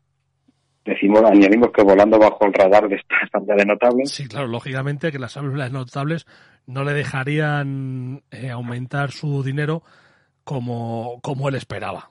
Le dejaron aumentar su poder, pero también el de ellos. Claro, eh, hay que decir que ya se empieza a desvirtuar los concilios porque durante el reinado de Chintila se convocan dos. Que lo que decía yo antes, que ya sé, cuando tú ves que eh, los visigodos empiezan a celebrar eh, prácticamente un concilio por año y empiezan a tener concilios muy seguidos en los que prácticamente no se hace gran cosa de gran calado, más allá de quita poder, pone poder, quita poder, da poder, significa que la cosa está mal, no, peor luego iría bastante a peor porque ya directamente el, rey ya dice los obispos que tienen que ir y todo. es que ya es marca directamente eh, para lo poco que vale o el cachondeo que, entendeme la palabra, que se traen con el tema de los concilios. Exactamente. Eh, aquí, pues, eh, en estos concilios lo que quiere es legalizar el gran capital que había amasado Chintila y para eso da, pues, grandes concesiones a la Iglesia, tanto de dinero como tierras y esclavos. La, importancia que tienen los esclavos, que son los esclavos los que van a trabajar la tierra y por tanto los que van a producir la riqueza. Exactamente. Pero la Iglesia, pues que sí, sí es una institución que ha durado tanto, es por algo, para no crearse enemigos entre los nobles, decide que ese patrimonio no podía venir de, de, esa clase social, aunque se hubiesen rebelado contra el rey. Total, que esto pues deja muy poca posibilidad de Chintila de dónde sacar el dinero. Lógicamente, ¿qué hace la nobleza? La nobleza dice que, a ver, la nobleza, perdón, el alto clero, es decir, la alta nobleza en el fondo, está diciendo que no quiere recibir de otros nobles, pues muy sencillo, porque no sabes hasta qué punto esos nobles, con los planes que hay ahora mismo de poder, con una conjura, quitarse al rey del medio y nombrar a otro rey, a ver si van a nombrar a uno que sea enemigo, al que le hemos quitado parte de la riqueza. Entonces la Iglesia, como bien dices tú, si ha durado dos mil años como institución es porque ha sabido navegar muy bien en aguas revueltas. Que, que no lo decimos como... No, no, no, no, no, no, Es, un piropo, eh, saber navegar en aguas revueltas y saber eh, no pringarte las manos en ningún sitio, hombre, hay veces que se les puede quizás eh, culpar de cierta pasividad con ciertos temas, como pasó, pudo ser, o la imagen que se tiene de la pasividad frente al nazismo y cosas por el estilo más recientes. Pero sí que es cierto que la Iglesia Católica se ha tirado dos mil años eh, sabiendo navegar muchas veces en aguas turbulosas, muchas veces muy cercano al poder, y cuando no estaba cercano al poder tampoco se enfrentaba directamente. Y bueno, y como la Iglesia ha dicho que quiere recibir el dinero, pero no se puede sacar de los nobles, así resumiendo, pues si los ojos se dirigen otra vez hacia los ricos judíos. Y para eso desembolsa, desempolva perdón, las duras medidas de, dictadas en tiempo de Sisebut. Y como aquí decimos, eh, a ello favoreció que el Papa Honorio I, eh, que, creía que en España será demasiado laxo con, los semitas.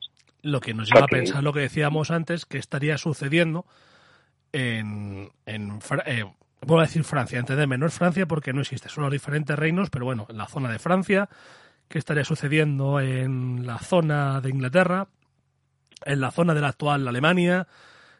¿Qué estaría sucediendo con ellos? Imaginaos qué estaba sucediendo si aquí, con las medidas que había, que hemos visto, las que eran, que prácticamente ha sido eh, una trauca a punta de pistola, y, se le decía que si no se convertían, eh, Ancha a Castilla podían irse dejando las cosas aquí, lógicamente, que no estaría mm. pasando en otros sitios. Exactamente. Y bueno, así logra la paz con la Iglesia, los nobles de su lado, y muere en paz el 20 de enero de 639. Mm. El Consejo Sucesorio, Sí, el Consejo, el, consejo de Estado. El Consejo de Estado decidió que el heredero fuese Tulga, que era hijo de, de Chintila o Quintila, que a todos nos da nos, produce sorpresa, ¿no? Sí, digamos que como ha sido una persona que, que ha dejado ha dejado hacer y no ha metido nada mucho jaleo, digamos que le dejaron nombrar heredero y le dejaron morir en paz. Creo que vamos a hacer un pequeño alto en el camino antes de hablar de una de las figuras mm, quizás más grandes de este periodo, de uno de los padres de la Iglesia Católica, de uno de los doctores de la Iglesia, de patrón de entre mucha gente de los historiadores, y ahora después de, de este corte, si todavía no sabéis de quién estamos hablando, pues ahora después de este corte descubriréis quién es nuestro siguiente invitado.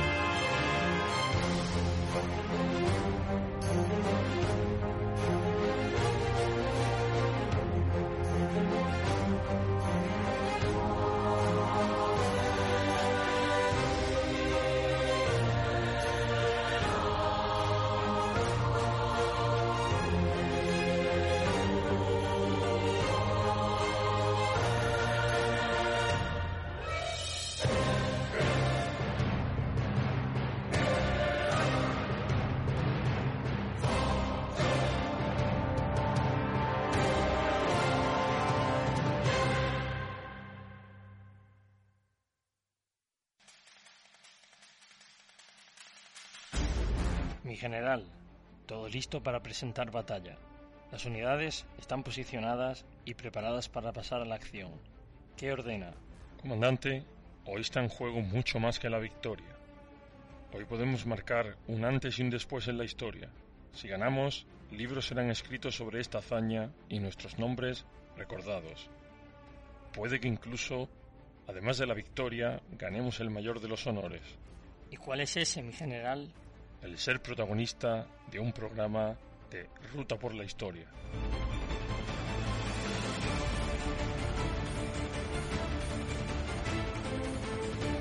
Vive la historia junto a José Luis, Lola, Juan Carlos y Tony. Navega por sus mares llenos de secretos. Sumérgete en un mundo de curiosidades y disfruta los hechos como si fueras parte de ellos. La historia como siempre quisiste que te la contaran, de un modo divertido y épico. Escúchalos en iVoox, iTunes y la emisora Transporte News Radio. Síguelos en las redes sociales Twitter, Facebook y Tumblr. Ruta por la historia. El placer del trabajo bien hecho. Yo ya los escucho. ¿Y tú?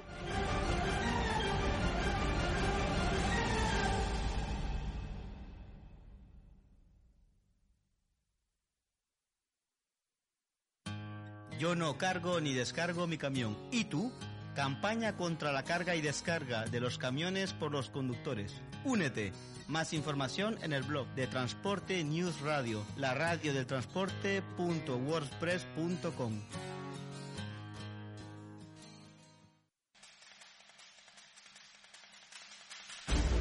Mi general, todo listo para presentar batalla. Las unidades están posicionadas y preparadas para pasar a la acción. ¿Qué ordena? Comandante, hoy está en juego mucho más que la victoria. Hoy podemos marcar un antes y un después en la historia. Si ganamos, libros serán escritos sobre esta hazaña y nuestros nombres recordados. Puede que incluso, además de la victoria, ganemos el mayor de los honores. ¿Y cuál es ese, mi general? El ser protagonista de un programa de Ruta por la Historia.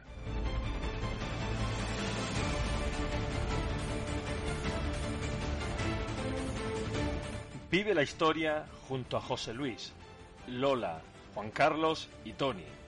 Navega por sus mares llenos de secretos. Sumérgete en un mundo de curiosidades y disfruta los hechos como si fueras parte de ellos.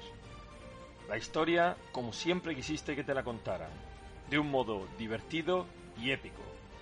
Escúchalos en iVoox, iTunes y la emisora Transporte News Radio. Síguelos en las redes sociales Twitter, Facebook y Tumblr. Ruta por la historia. El placer del trabajo bien hecho. Yo ya los escucho. ¿Y tú?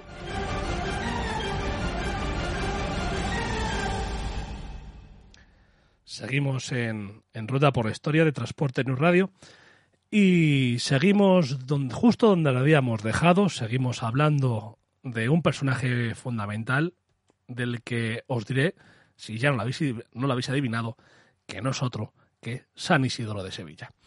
Así que, Andrés, cuando quieras. Bueno, pues vamos con el, con este gran personaje. Él nació sobre el 550 en, en Cartagena, puesto que su padre, de nombre Severiano, era un, un funcionario hispano-romano que trabajaba ahí. Al ser conquistada la ciudad por los romanos orientales, huyen a Sevilla en el a Hispali, perdón, en el 550. Se queda huérfano en el 562 y, se ocupa de su educación el su hermano mayor, eh, Leandro o San Leandro. Y parece que era muy estricto porque hay una, no sé cómo decirlo, anécdota o, leyenda que Isidoro intenta escaparse, en la mitad de camino se arrepiente y vuelve al redil con su, con su duro hermano. Leandro decide meterlo en un monasterio, de los dos que había fundado, uno masculino y otro femenino. Vemos que era Leandro es un- una persona inclusiva, donde estaba Florentina, que era la, la otra hermana de Leandro. Aquí pues aprendería el santo, el, el futuro santo, el trivium y el quadrivium. Eh, sí, eh, brevemente lo que es. Trivium significa en latín tres vías o caminos y agrupaba, por así decirlo, las disciplinas relacionadas con, con la elocuencia, la gramática que ayudaba a hablar, la dialéctica para buscar la verdad y la retórica para me gusta mucho para edulcorar las palabras. Suena, suena muy bonito eso, ¿eh? Muy bonito, sí. La verdad Eh, el cuadrivio, Eh, o los cuatro caminos, Edulcorar las palabras es que es ya de por sí, eso ya es un eufemismo maravilloso, ¿eh? eh, el cuadrivio o los cuatro caminos que ocupaba, la, por así decirlo, las disciplinas más relacionadas con las matemáticas. La aritmética para enumerar, la geometría para ponderar, la astronomía para comprender todos los otros y la música, que es una ciencia matemática. O sea que es un hombre de ciencias y letras, San Isidoro. Sobre el 570, Leandro es nombrado obispo de Sevilla y es en ese tiempo cuando llega Hermenegildo y se casa con Ingunda, del que hablamos en el primer programa, que hace que se convierta al catolicismo el, el hijo de Leovigildo. Y en todo esto eh, Leandro está muy muy atento. Al ser al empezar la guerra civil con su padre, pues Leandro se ve obligado a irse desterrado. Después llega a Recaredo y unifica el reino en el tercer concilio de Toledo, donde irá Isidoro, pero como acompañante episcopal de su hermano.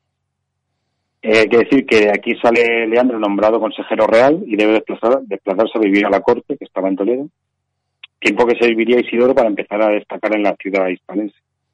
Quiere decir que San Leandro, aunque no hablemos de él, también es una gran figura. Sí. También es, padre de la iglesia. Eh, mientras va regentando el monasterio donde él se había formado. En el 596 muere San, San Leandro y San Isidoro hereda el obispado de Sevilla. Y eh, recalcamos que no es nada despectivo, porque no habría, eh, estamos seguros que no habría nadie tan preparado como él en toda la ciudad. Hay que decir que me extrañaría bastante. Eh, suena un poco a nepotismo, el hecho en sí de yo me muero y hereda el cargo mi hijo, pero claro, es que vaya familia, qué preparación tenía esa familia. Sí. Pues desde el 603, iba a decir un caso actual de nepotismo, pero me lo comentas. Desde el 603 el principal será el, el principal personaje del, reino cultural, pero tanto que, por, que es protegido tanto por Recaredo como por Liuba, que Liuba vemos, ya hemos visto que, que reinó muy poco. Es entonces cuando Viterico llega al poder, que dando el golpe de estado que antes, antes citado, y Viterico desplaza a toda la dinastía recalera a todo lo que oliese a ello. Y por eso Isidoro, con, con buen tino, pues decide volver a Sevilla y se, se centra en labores eh, pastorales y sobre todo en escribir.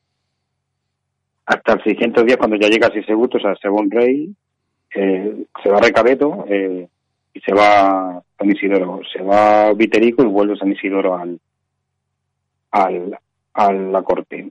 El rey, que en este caso es Sise- Sisebuto, perdón, es alumno suyo y ya vuelve a coger la notoriedad de años anteriores. Y ya hemos visto que le llega a regañar por los, sus duros métodos contra los judíos, puesto que el santo creía que los judíos debían ser acercados a la feniciana a través de la palabra y no de la espada o la legislación. Hay que decir, como veíamos antes, cuando hablábamos de, de Sisebuto, hablábamos de Sisebuto como un, un rey eh, visigodo preparado. Su preparación en base se debe a que fue alumno, su mentor fue San Isidoro. Exacto, o sea que muestra que el rey pues era realmente Era un hombre, digamos que buenos profesores al menos no le faltaron. tipo, aunque no, aunque no extrañe, ahí antes del Renacimiento hay bastantes dirigentes cultos, ¿eh? Sí, pues es que la imagen y eso es tu pelea eh, con nuestro amigo Pepe Villalobos acerca de si el del Renacimiento y la Edad Media, la Edad Media y el Renacimiento, esa imagen que nos dio la Edad Media y ese escritor que a ti tanto te gusta, Bueno, eh, perdón, esa, esa- idea que nos dio desde el, desde el Renacimiento, de la Edad Media, ese escritor que a ti tanto te gusta, como yo decía, sobre tiempos bárbaros y gen- para gente bárbara. Sí, pero vamos, ya empieza, como hemos comentado muchas veces, unos años antes, cuando en el 300 y 400, cuando ya los, por así decirlo, los intelectuales ya escriben para su duque o conde o, o señor, que sería un poco más de lo que pasaría luego con la reforma. Bueno, es, Sí. es una opinión muy muy católica, según me han dicho veces. Me lo, han, me lo han reseñado ya en algún mensaje, que es un, que es, por así decirlo, de propaganda católica. Ah, bueno, eso te han dicho. Bueno. Sí, sí, sí, sí, sí. Ah. Lo dijeron por- pero muy educadamente. ¿eh? Es una Ah, crítica que es afirmar eso, que era una, una propaganda católica de la contrarreforma. Curioso. Pero bueno, estamos en España, que es la, ¿no? la, la luz de Trento. Y martillo de herejes. Martillo. pues ya reseñando su poco más de su vida, pues organiza y preside el cuarto concilio de Toledo, ya que se, que se desarrollaría bajo el reinado de Sisenando durante el año 634. Aquí ya era una persona muy mayor. Y vuelve a Sevilla después de este concilio para morir el 4 de abril del 636.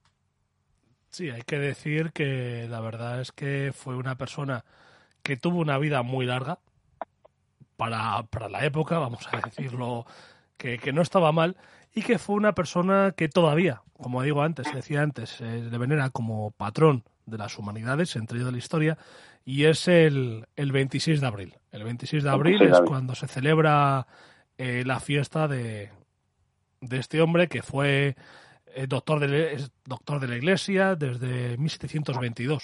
Es de verdad que es una de las figuras claves de la Iglesia Católica. Es este, este santo, San Isidro de Sevilla, y su hermano, San Leandro. Claro, pues, por así decirlo, asentan definitivamente el catolicismo. Son padres, suelen ser padres de la Iglesia, pues eso, personajes que asentan que, que asentan la, la religión en los determinados países. Y nada, y de sus obras, pues... sus obras, que, Que, que, si nos ponemos a hablar de sus obras, eh, seguimos pasado mañana. O sea, si, entramos dentro de lo que es su obra, de sus obras, hacemos un análisis eh, exhaustivo de sus obras, empezaríamos a hablar hoy, terminaríamos mañana o pasado mañana. Así que vamos a hacer un pequeño... Sí, sí. Bueno, eh, su obra más, más conocida serían las etimologías u orígenes, que escribe poco antes de morir y, bueno, dirán, si era tan mayor como escribe esto, porque es ayudado pues, y animado por su amigo Sandraulio, que era obispo de Zaragoza, que hemos dicho que también era otro, otro gran persona, otro erudito. Pues por así de, resumiendo, las etimologías es una gran enciclopedia con todo el saber de la Europa mediterránea, bueno, del Mediterráneo, no solo de Europa, eh, que se había muy usado durante toda la Edad Media en las escuelas eclesiales, puesto que ayudaba a comprender a los clásicos en una, una magna obra. Es que ahora, ahora veremos, ahora entraremos a hacer abuela pluma lo que son resúmenes de, de, los libros que, que comprendían esta, esta enciclopedia. Como veremos, es que era tan, tan, tan, tan, mm, tan amplio que no me extraña que se usara durante la Edad Media, prácticamente toda la Edad Media, porque es que era, de verdad, que se puede decir que era la reunión, de, el compendio de todos los conocimientos de la época. Sí, creo que la palabra enciclopedia nunca está mejor mejor empleado aquí. Pues bueno, los tres primeros libros los dedica a la, a la enseñanza del Trivium y Quadrivium, que era esencial en la época. El libro cuarto trata sobre la medicina de la biblioteca, de esta rama. El libro quinto sobre el derecho y la cronología. El sexto sobre los libros eclesiásticos y de oficios. El séptimo libro, esto ya es sobre la jerarquía celestes y terrestres una, vamos, una cosmogonía. El octavo libro es de la Iglesia y de las sectas, y de las más modernas, numera casi, casi 80, perdón, casi 70. Hay que decir que el tema de la secta y la herejía pues estaba en plena, había estado en boga durante los siglos anteriores. El libro noveno, el, libro noveno que habla del lenguaje, los pueblos, los reinos y los títulos oficiales. El décimo es, así decirlo, que se llama propiamente etimologías, que da título a la obra, pero el que se conoce la obra el libro eh, antes que habla del hombre, el 12 de las bestias y los pájaros, el 13 del mundo y de sus partes, el, o sea, de geografía, el quinto ya es geografía física, el 15, perdón, el 14, el 15 era de, pues como, has dicho tú, de, como una especie de tratado de, arquitectura sobre edificios públicos y avenidas. Sí, la verdad es que es uno de, de, urbanismo, a fin de cuentas. Sí, sí, el 16 es de geología, piedra y metales, 17 dedicado más a la agricultura, el libro 18 de la terminología de la guerra, la jurisprudencia y los juegos públicos, el 19 ya habla, nos habla de los buques, las casas y los vestidos, 20 sobre las provisiones, los utensilios que se usan en la casa, agrícolas inmobiliarios. la verdad es que es eso, o sea, habla exactamente, habla de todo, habla de urbanismo, de educación, de biología, de geología, de astronomía, habla de todo, habla hasta de ropa y de conocimiento de causa, no. Sí, sí, sí, sí. O sea, como vemos, es un. Pues eso, la reunión, un compendio de todo el saber de, de, muchas épocas, porque de verdad que es que es muy, muy, muy, muy completo. Vamos a hablar de otras obras, así. El libro de las dos diferencias, que se compone de, lógicamente dos tomos, de diferentes verborum, que es un cultísimo diccionario de sinónimos, o sea que también era, si decirlo, un académico de la lengua, el de diferentes redum, que trata de la, de la Trinidad y la naturaleza humano-divina de Jesús, que esto... eh, Sí, como sabemos, esto había traído mucho, mucha, mucha cola con, las, con, con el cristianismo, dentro del cristianismo, eh, acerca de lo que se, de lo que es la, la naturaleza divina o naturaleza humana de Jesús. Claro, y más con la cláusula filoque y todo el enfrentamiento entre Constantinopla y Roma en estos temas de la divinidad de Jesús, pues aquí ya directamente él se mete a explicar su punto de vista. Otra obra es Le Liber Lamentatum, que es un estado filosófico de la razón y el hombre, eh, de Natura Rerum, tratados de astronomía y geografía, que es el que antes hemos dicho que lo había escrito a petición de Sisebuto. El Cronicón es un relato crónica desde el origen de los tiempos hasta el reinado de Sisebuto. Un libro, un manual de historia universal, podemos Sí, decir. sí, era un. Además, hay que entenderlo y entenderme un poco la broma. Para ellos sería en ese momento como un libro de historia contemporánea. Entendedme la, la, la pequeña broma, porque para ellos es de. Pasa es que, bueno, historia contemporánea tampoco, ¿no? Porque es de historia, hablaba del origen de los tiempos, con aquella imagen de cómo era el origen de los tiempos por aquel entonces, pero, pero lo que solía ser muchas veces estos, estos libros, eh, solía ser su manera de presentarse de por qué estoy aquí, por qué tengo el poder. Muchas veces estos libros también eran una manera de legitimar, le- no me la palabra nunca, hacer legítimo tu poder, eh, porque te presentaban finalmente como un heredero de todos aquellos poderes, como en el tiempo llegaba tu poder. Es decir, que en Roma lo hacían para emparentar con, con héroes o incluso con dioses. Sí, raro era que no estaba relacionado con Hércules o algo parecido, sí. Luego, historia de, de Hibur Gotorum Mandalorum y Suebrum, que ya lo dice el título, aunque sea. eh, Es una, realmente Sí, es un manual de eh, historia creo de. que todos, la- todos, aunque no sepamos mucho latín, eh, si ves Regibus Gotorum o Andalorum o Suevorum, tú piensas, pues hombre, godos, vándalos y suevos. Y Esta- como he dicho, pues eh, este, esto es sencillo, ¿eh? este sería, pues, volve- eh, haciéndolo vulgar, un manual de historia más dedicado a los godos, sobre todo, que para eso mandaba. Y luego en el, tiene unos apéndices en los que habla del pueblo vándalo y del pueblo suevo. Sí, pero centrado Eh. principalmente en, en lo que nos importaba, que eran los godos. Era, era exactamente. Luego de Viris y, y Luz, uf, Illustribus, eh, trata de la vida y obra de destacados cristianos. Esto es la continuación de un trabajo de el trabajo de Genadius, que era un un sacerdote de, De Marsilia. de Marsilia, de Marsella, la Marsella, vamos. De, luego otro era de Hortum et Obitum Patrum, quien escritura lautur, Laudibus Eferuntur. El, el latín no te gustaba mucho en el instituto, ¿eh? No, no, no, no, nunca, lo- nunca, nunca lo he dado, vamos, por así decirlo. Nu- Nunca he dado hasta ti. Que nos explica a los protagonistas de las Sagradas Escrituras. Pero también pues, un tratamiento geográfico para que la gente comprendiese quién era cada personaje. O si quieres te dejo ya que digas tu nombre. Hernán.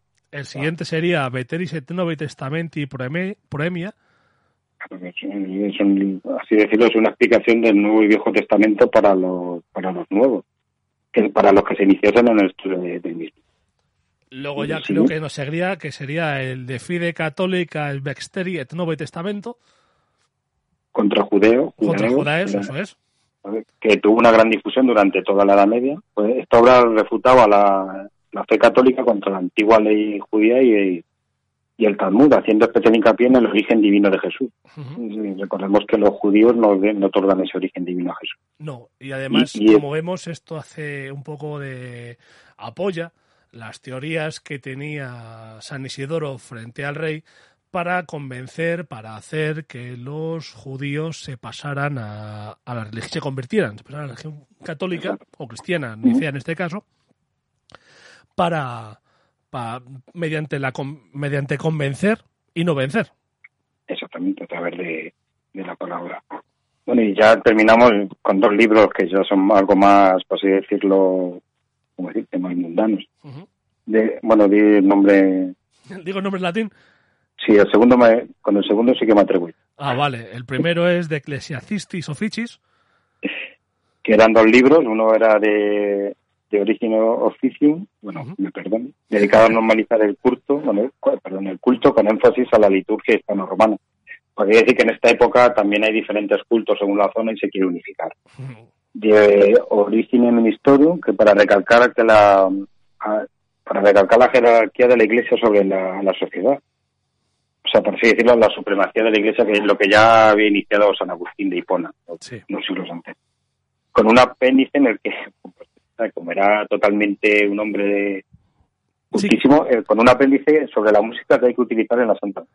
Hay que decir que, a ver, esto nos puede sonar hasta gracioso, pero hay que entenderlo, eh, aparte del conocimiento que este hombre tenía de música, hay que entender también que en esta época el mundo de, la liturgia, y lo ha dicho Andrés, eh, no era eh, como hoy en día que está marcado como es la liturgia católica cristiana desde, desde lo que sería el, el Concilio Vaticano II y anteriormente cómo va cambiando la, y cómo se establece una unidad. En este momento en el que estamos hablando, sí se puede decir que a pesar de que todos podían ser nicéos, eh, digamos que cada uno tenía un poco, eh, por ejemplo, lo de la música era distinta, la manera de consagrar a lo mejor era distinta. Entonces se intenta hacer, en este caso San Isidoro de Sevilla intenta hacer un compendio de cómo tendría que ser todo y cómo se tendría que hacer todo. Una especie como de manual, entenderme, un manual para curas y para reseñar, eh, para que veamos, por así decirlo, en qué liga se mueve San Isidoro, pues está, es uno de los padres occidentales de la Iglesia, está con San Benito de Nursia, la regla de San Benito, que ya hemos hablado de ella muchas veces, con Gregorio de Tours, con Osio de Córdoba, que es el que, Osio de Córdoba, para que nos veamos la, la fuerza que tenía, es el que preside el concilio de Nicea, el concilio fundacional, eh, San Martín de Braga, eh, luego Veda el Venerable, nuestro amigo, o sea que, que se, mueve, por así decirlo, en, la élite de, del, eh, saber. Eh, digamos que está en la Champions League que del conocimiento mm, teológico y, del conocimiento incluso social de, su época. Exactamente. Y bueno, y ya por último, el último libro es Regula Monacorum, sobre la forma de vida para los monjes y monjas, y de cómo acercaba esta manera vital a tener una perfecta comunión con Dios. Y, también incluye y también incluye una, una frase sobre lo sobre los esclavos en lo que, de los que se dice que el Señor no encuentra diferencias entre el alma de un esclavo y, el de un hombre libre. Eso es. Recordemos, recordemos la norma que había de que un esclavo se podía liberar y directamente se convertía en ciudadano hispano-romano a lo mejor esta frase tiene algo que ver. Sí, sí, además hay que decir el cambio que supone para la época. Y hay dos cambios. Uno que ha podido pasar un poco por alto, cuando lo has dicho, que es la forma de vida para monjes y monjas. Y monjas, sí, sí. Que puede pasar por alto eh, como algo normal y no es tan normal que se regulase también la vida para monjes y monjas, sobre todo para ellas. Y esta última frase que has dicho, que marca bastante, marca el hecho en sí de ese mm, de esa idea de San Isidoro, ese tipo de cosas por las que incluso puede considerarse padre de la Iglesia y doctor de la Iglesia, en la que afirma que usando eh, esa, ese principio eh, católico cristiano de que Dios es amor y que nos quiere a todos por igual, lógicamente te viene a decir que para él no hay diferencia entre el alma de un esclavo y de un hombre libre. Los dos, para Dios, son hijos de Dios. Y eso que hoy nos puede parecer tan normal, no era tan normal para la época. Exactamente, era revolucionario. Decir que luego ya la cristiandad evolucionará hacia, cuando digo cristiandad es la Europa que no tienen tal evolucionaría hacia tener pocos esclavos. Sí. Había esclavos, pero no eran realmente tan fuertes como en el mundo islámico o en el mundo vikingo, por así decirlo. Sí, la cosa va a ir cambiando un poco e incluso el mundo vikingo cambiará cuando el cristianismo se meta dentro del mundo vikingo y al final acabe, el, entendedme, entre comillas, el cristianismo acabe con los vikingos. Será una de las medidas de que los vikingos al final terminen asimilando que son una manera similar a los vikingos eh, por el resto de la sociedad europea fue el cristianismo, la verdad. Costó, costó bastante, ¿eh? Sí, costó, costó bastante, pero entre las ganas que tenían ellos de asentarse en un sitio con poder y para que asentarse para un sitio con poder tendrían que ser reconocidos por el Papa o por un obispo y tenían que tener una serie de población, ellos mismos fueron asimilándose con el cristianismo.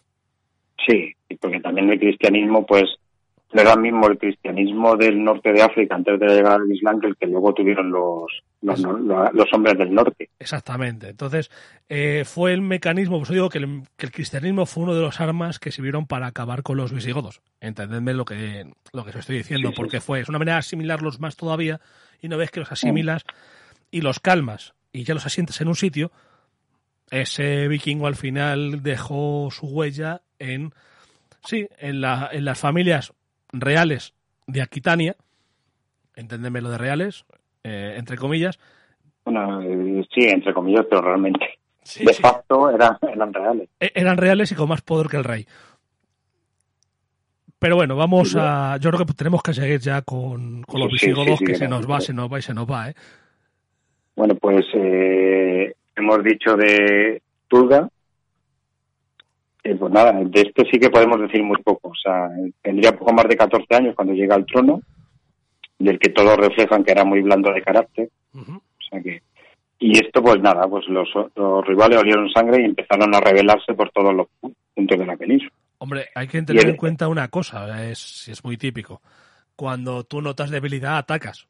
Eso es sencillo. Exacto. Pero que claro, Exacto. si había debilidad en el rey, ya no solamente los enemigos iban a venir de fuera, ¿no? Exactamente. Y, y, pues, vamos, era hijo de, de Chintila, Turga. Pues sí, ya se, nos ha despistado alguna. Y aquí el poderoso grupo que nobiliario que ha creado su padre eh, te, tiene miedo a perder su posición viendo cómo se está, cómo está, le, pues decirlo, el estado en llamas, el reino revelado, en favor de otros usurpadores nuevos y que ellos pierdan su, pro, su posición social. Por eso su propio partido, y siempre muy, muy recordado lo del fuego amigo, uh -huh. decide rebelarse y para ello acuerdan censurar al joven el 17 de abril del 642. Como decíamos, eh, eh, una de las maneras que tenían Antón Surar, que visto lo visto, si me dan a elegir yo me quedo con esa. Eh, sí, porque es más preferible eso que te corten la mano derecha. Por ejemplo. Nada, pues eh, vemos que pues, Turga ingresaría en un monasterio con muchísima fe. Vamos. Sí, pero también hay que entender una cosa. A ver, cuando decimos que, lógicamente, ingresó en un monasterio eh, sería seguramente con una, una aparición, seguramente, y una gana de una conversión absoluta. Modo ironía totalmente encendido y, y, y a fuego. Eh, seguramente su vida en el, en el monasterio no sería como en el resto de los monjes. Gozaría de una vida mucho mejor, gozaría de una vida eh, que seguramente eh, sería nombrado abad, y si no es abad, incluso en un puesto en el que le dejaran tranquilo y estaría a la vida contemplativa y, y sin hacer mucho más. Y, y puestos a elegir, tenía las dos manos, tenía esa vida y sobre todo tenía vida. Que sabemos que que podía haber perdido la vida eh, o perder una mano. Entonces, entre las dos cosas. El, el, otro caso que conocemos de amputación al, al, año siguiente fue directamente asesinado ya. Claro, por eso digo que entre las dos cosas, bueno, que te tonsuren y te metan a, a monje y te tengas que vivir entre cuatro paredes de manera oficial. Y, y, tengas que estar ahí a la vida contemplativa, pues bueno, al menos tienes dos manos para sujetar el libro y al menos tienes la vida para disfrutarlo. Bueno, y bueno, pues Turga sucedido por Chindasvinto, Quintasvinto, que tenía 79 años, y llega al poder, 7-9, y es el elegido por la facción chintilista, o sea que podemos seguir en el poder, uh -huh. y que sería pariente de Turga. Eh, bueno, eh, Chindasvinto no es, no es que sea mi rey preferido, pero casi. Es que Chindasvinto, Sabemos, hay que decir una cosa, quedaos con la edad con la que llegó al poder, 79 años. 79, es eh, 79 años del siglo VII. Por eso, o sea, quedaos en la mente eh, la edad de este hombre, pero sobre todo un detalle. Lo que ha vivido este hombre, lo que sabe este hombre, y recordad que más sabe el diablo por viejo que por diablo. Quedaos, quedaos con este detalle cuando ahora hablemos de Chindarvinto, porque veremos que Chindarvinto no era el típico abuelo adorable de dejar hacer que no se entera de nada. Cuidado con Chindamito. No, no, no eh, al contrario, desde un principio está muy activo en su reinado. O sea, eh, sabemos que antes de llegar al trono, pues será conde de alguna fortificación cerca del actual Burgos. y que, puesto que estaba mando de una fuerza armada para vigilar y castigar a los revoltosos norteños. Y me encanta Broso Astures, que estamos seguros que le, daría mucho trabajo. Sí, seguro, y que como decimos, eh, hemos dicho muchas veces, eh, muchas veces estarían a sueldo de otra gente para provocar esos daños, provocar esas peleas, a ver si conseguían debilitar el poder del rey. Bueno, pues la primera medida que toma el abuelo, por así decirlo, es pulgar a la nobleza. Primero a los bandos contrarios y luego al suyo propio. Eh, eh, y repito, tenía 79 años. Imaginad todo lo que había vivido con los diferentes reyes visigodos y ahora entenderéis por qué hizo muchas de las cosas que hizo, que fue hacer limpia a un lado y a otro. Claro, porque eh, estamos seguros que Chinambito se había rebelado contra algunos reyes y conocíamos en el tema, como dice. Y para pues nada, quitaba patrimonio a, estos nobles que iban a la corona, a sus allegados y al, y al tesoro propio. Que adelantamos ya, haciendo un poco spoiler, como dicen ahora, que muchas veces la línea que divide el tesoro real con el patrimonio del rey es muy difusa. En un principio, una cosa es el dinero del Estado, el dinero de la corona, entended que el dinero de la corona era, pues como podría ser ahora mismo, eh, hoy en día, el dinero del Estado, ¿vale? Y luego el tesoro propio del rey era su riqueza, su dinero, que tenían que estar separados una cosa de la otra. Pero siempre que hablamos de seres humanos y de dinero, esas líneas eh, intentan, incluso hoy en día, esas líneas confluyen más de lo que parece, de cuándo empieza lo privado y cuándo empieza lo estatal. En el dinero, me refiero. Bueno, pues parece ser que en estas purgas murieron más de 200 miembros de la alta nobleza y casi 500 de la mediana y baja. Imaginaos la limpia que hizo aquí eh, nuestro amigo Chindavinto. Eh, cogiendo los números con pinzas, pero debió ser importante. Sí, como siempre, eh, ya sabéis que siempre decimos que cuando hablamos de ejército, siempre es bueno quitar un cero. Un cero, sí. pues en este caso, si son 200 y 500, pues ponle a lo mejor no 20 y 50, pero sí 30 y 80, 50 y 80, y no estaría nada mal eh, la limpia de Chindalviento. Exactamente, estos son los que murieron, otros, otros muchos eh, huyen a la, a la Galia, a la provincia narbonense, que siempre ha estado, según vamos viendo, un poco como eh, no apartada, pero un poco, tenía un poco de autogobierno en las demás provincias. Eh, hay que decir que también en esta purga caen obispos y, y otro y otro miembro del estamento eclesial. Al ser nobleza nos hace distinción. Claro. y, porque Chindarvinto sabía que incluso esos, mm, esa alta nobleza, porque hay que decir que el alto clero en el fondo era alta nobleza, también podía provocarle problemas y también podía provocar levantamientos contra la corona. Entonces sabía que debía quitárselos también de en medio, si es que nos andaba con mm. tonterías.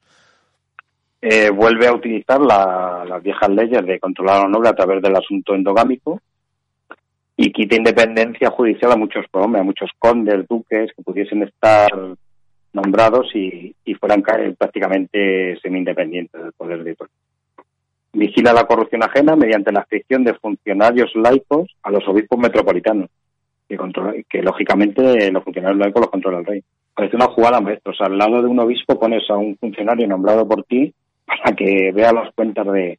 Sí, la, verdad lo que les pone es ahí por una especie como de mm, Ministerio de Hacienda, vamos a llamarlo de aquella manera. De carabina, vamos. Sí, sí, les pone una carabina encima a los obispos de a ver qué haces, a ver qué gastas, a ver qué recaudas. Mm, no está mal, ¿eh? Sí. Y bueno, crea su propio grupo nobiliario y, o sea, casi todos llegan a invitar a, un emperador. Esto es más más cosecha mía, pero siempre me da, me hace mucha gracia esto, crea su propio grupo nobiliario y para ello da cargos importantes e incluso a esclavos, o sea, a esclavos reales. Eh, estos, acabaron, estos acabarían a, Esclavos, eh, cuidado, hablamos de esclavos. esclavos. Estos, eh, vamos a ver, los esclavos no siempre estaban cultivando algodón, también había esclavos que eran, vivían como, como auténticos barajas. Eh, estos acabarán acusando de alta traición a sus viejos amos que pertenecían a la alta nobleza. O sea, es una casualidad que los esclavos que nombres sean de, gente contraria a ti. Casualidad. Casualidad. Los bienes confiscados a estos nobles pues iban destinados a gente de su más estricto círculo de confianza. Y llegaría a cazar a, a estos con las mujeres de los repuestos, porque hay que decir que las viudas también eran un importante, llevaban siempre un importante dote. A ver, entended que si, por ejemplo, la viuda eh, no tenía hijos y quedaba sin nada, los terrenos pasarían al nuevo noble que se casaba con ella, que, por cierto, era de los míos. Si además de ser de los míos, ella, ponemos, ponemos en el caso, ella a lo mejor apoyaba a su marido, a su primer marido, en su lucha contra mí. Al casarse, obligarla a casarse con un noble de los míos, la descendencia que tendrían entre los dos ya sería fiel a mí porque su padre se encargaría de que fuera fiel a mí. Exactamente. Eh, es un control eh, en primera generación y en segunda de la situación total. Por ejemplo, haciendo un símil territorial, pues eh, vamos a suponer que un duque de Galaecia, que aparte, a veces era muy, es contrario a ti, pues le, si o muere por alergia o vamos a ya hablando en serio, o, directamente mandas su ejecución o huye, casas a uno de los tuyos con esa viuda, con esa mujer se, y el terreno ya pasa, pasa, a ser de mis amigos y la descendencia me será fiel. Si es la jugada es maestra. Eh, empiezas a depurar condes, luego condes, luego, perdón, duques, condes, señores. Sí, sí, sí. Ya, digo que la jugada de Chindarminto es, es una jugada maravillosa, eh, es una jugada de ajedrez perfecta porque lo que hace es eso, es matar al que me es enemigo y le caso a su mujer, la caso con uno de los míos. Así la descendencia, la línea de descendencia será mía y el terreno ese terreno que puede ser levantisco ya lo controla un señor que me apoya y que me está agradecido por lo que le he dado. Es que es perfecto. Exacto. Perfecto. Y si esto fue a los nobles, pues eh, a los obispos directamente, aparte de poner los carabinas, fue que no pudiesen ir contra el patrimonio de iglesias de sus metrópolis. Eh, principalmente monasterios que estuviesen pues bajo el bajo el poder de un abad o directamente por el rey para que los obispos no acumulasen dinero, tierras y poder, en definitiva, y es claro.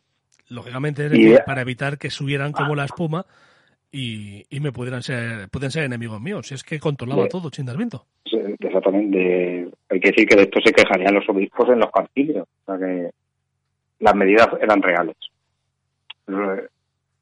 Concretamente en el octavo de, Toledo. Como hemos visto, en, en 20 años se han hecho cuatro concilios. Cuando hubo, hubo 44 sin, sin... Es lo que decía yo antes. Cuando ya vemos que se reúne un concilio cada poco tiempo, cuando la finalidad del concilio, repito, la, la, finalidad del concilio era, era otra, cuando se empieza a reunir por cosas menores demuestra que ya no tiene la importancia que tenía el concilio y por tanto también demuestra una debilidad estatal bastante importante que como veremos llegará más adelante en el siguiente programa que, que vamos a hacer sobre los visigodos demostrará que esa, esa debilidad iba estaba clara y iba a ser cada vez peor hasta que llegó lo que llegó. Bueno, pues en este concilio, como ya hemos dicho, eh, los obispos se quejan de eso, de que no pueden acumular más patrimonio y también de que el rey, pues a su vez, tiene mucha riqueza y no se distingue ya lo que hemos dicho, el, el tesoro de la corona, el patrimonio personal, y bueno, seguro que también para esto tocó algún territorio de un obispo y se cabrea. Hombre, digamos que los obispos eran grandes, como decimos siempre, eran nobles, alta nobleza y por tanto, si eres alta nobleza, también eres, eh, eres un terrateniente bastante importante. Exacto. El dinero no solo sirve para quedarse los reyes, sino también para armar ejércitos que van a hacer campañas de castigo contra las tribus vasconas, que cada cierto tiempo bajaban a la, a la ribera media del Ebro y causaban graves destrozos en las propiedades y en las localidades que hay. Y como has ah, como has acotado tú, pues muchas veces estaban acusadas por una parte de la nobleza contraria al rey. Lógicamente lo que buscaba era debilitar al rey o la posición del rey mediante ataques. Si veías que en esos ataques el rey no los respondía con la fuerza o con la celeridad posible, demostraba debilidad. Si mostraba debilidad en el momento de atacarle. Eran como pruebas. Exacto. Y bueno, las reformas también llegan a la administración del reino, que procedió, por así decirlo, a, militarizar y copiando el modelo de, Constantinopla. Así el duque militar también era duque civil, que también era recaudador de impuestos, el juez supremo de la provincia, o sea, la agencia provincial, y también tenía el control, podemos ser militar de, de todas las armas ahí desplegadas. Era como una especie de, delegado de gobierno. Exactamente, el duque pasaba a ser un exarca bizantino, delegado de gobierno, eh, ministerio de Hacienda, un, juez, un, virrey. Un virrey. Eh, así se, eliminaba la doble figura de duque militar y duque civil. Y debajo estaban los condes de las ciudades, que tenían las mismas funciones de los, que los duques, pero en su hábito de actuación, y estaban jerarquizados, o sea, bajo la supervisión de, los duques y su control por así decirlo, Chindalvinto pues, pretendía crear una administración más centralizada y solo delegaba en nombre de confianza, vamos, que todo pasase por él. Pero vamos, que como ya, ya vimos en el programa de Carlos Mano, todo esto suele derivar en, una protofeud de la administración. Sí, la verdad los es delegados reales pues, son reyesuelos. Estamos viendo que lo que se va marcando, en este caso, en este caso Chindalvinto lo que va haciendo es eh, lo mismo que estaba sucediendo o que iba a suceder de manera muy parecida en, el resto de Europa, que es el poder de, de los señores locales, aumentar el poder de los señores locales de, y dando lugar a un proceso de, como dices tú, de, feudalización. Sería esto una especie de proto-feudalización, sí. Sería el momento en el que esos señores van acumulando cada vez más poder. Exacto. Eh, y para decir, bueno, para aprobar todas estas reformas, pues que mejor que convocar un concilio, ¿no? Otra vez. Más que aprobarlas para dar un, un barniz de ornamento legal, porque las medidas ya estaban aprobadas y ejecutadas. Y como vemos, los obispos narbonenses y tarraconenses, o sea, del, norte, del noreste del reino, se oponen. Y nada, y incidir más que allí donde estaba la nobleza, por así decirlo, de más, de más. Sí, digamos que los, los visigodos eh, antiguos, los nobles visigodos antiguos, se quedaron en, en la narbonense y de alguna manera vamos a decir que los visigodos nuevos, eh, los nobles nuevos fueron los que fueron bajando.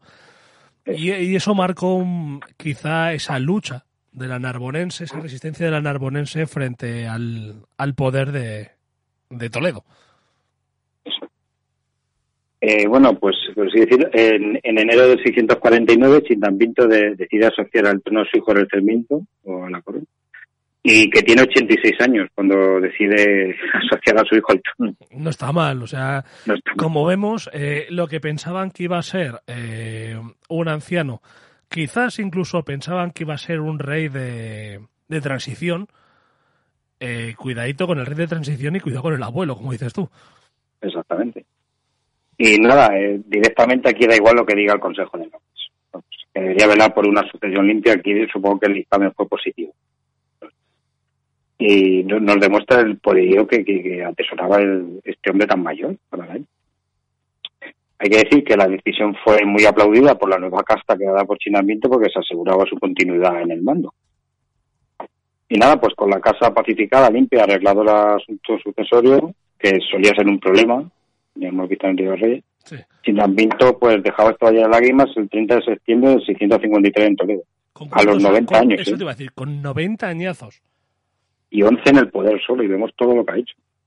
Es decir, estuvo 11 años en el poder, tuvo 90, también lo que decía yo antes, era un hombre que había vivido mucho, mucho, mucho, y ya no solamente en años, sino en vivencias, y eso fue quizás lo que le sirvió, como digo siempre, de ese refrán de que más sale, más sabe el diablo por viejo que por diablo, y le sirvió para, para llevar a cabo una serie de reformas, eh, una serie de, limpiezas en la nobleza, que lo que hace es destacarle quizás entre lo que sería el, el vamos a decir, el top ten, de aquella manera, como se dice hoy en día, el top de los reyes visigodos.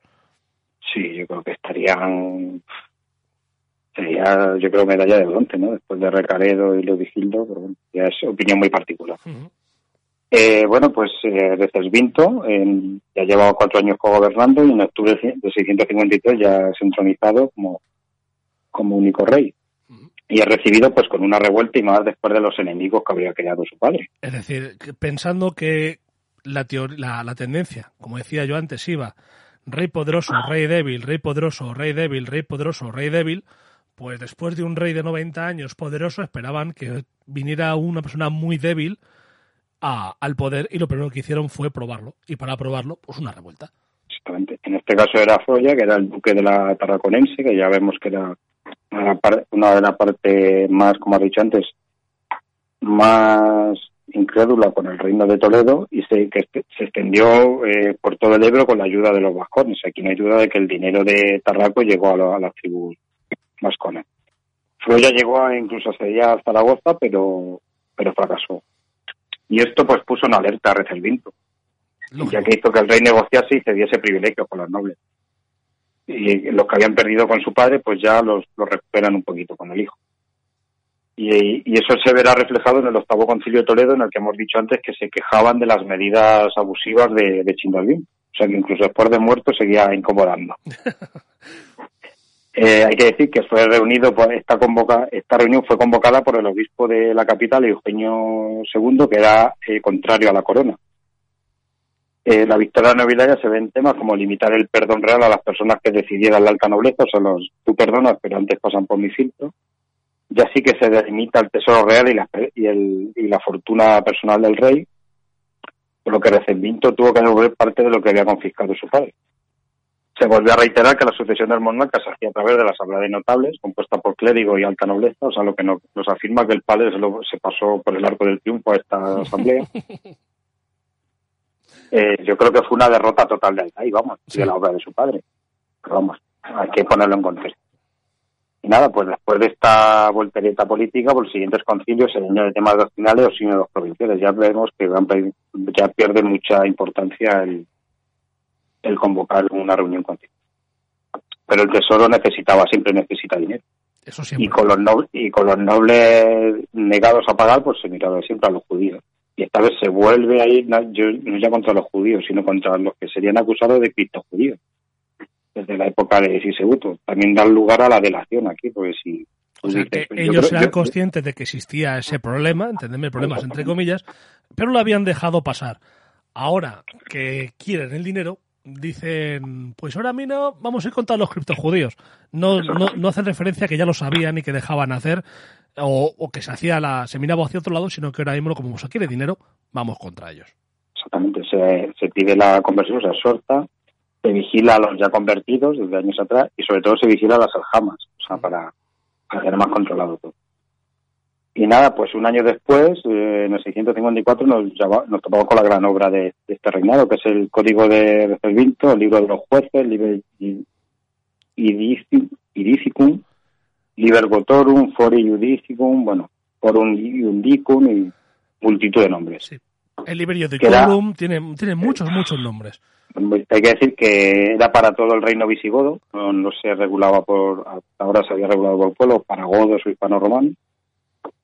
Y realmente es una compilación de textos legales. Recogía viejas leyes del Código Revisu, promulgado por Lovigildo, leyes de Recaredo, alguna normativa de Sisebuto, preceptos del reinado de su padre y algunas leyes nuevas que había que había dictado Recedinto. Y para el pueblo godo derogaba mucho del mítico breviario de Alarico II.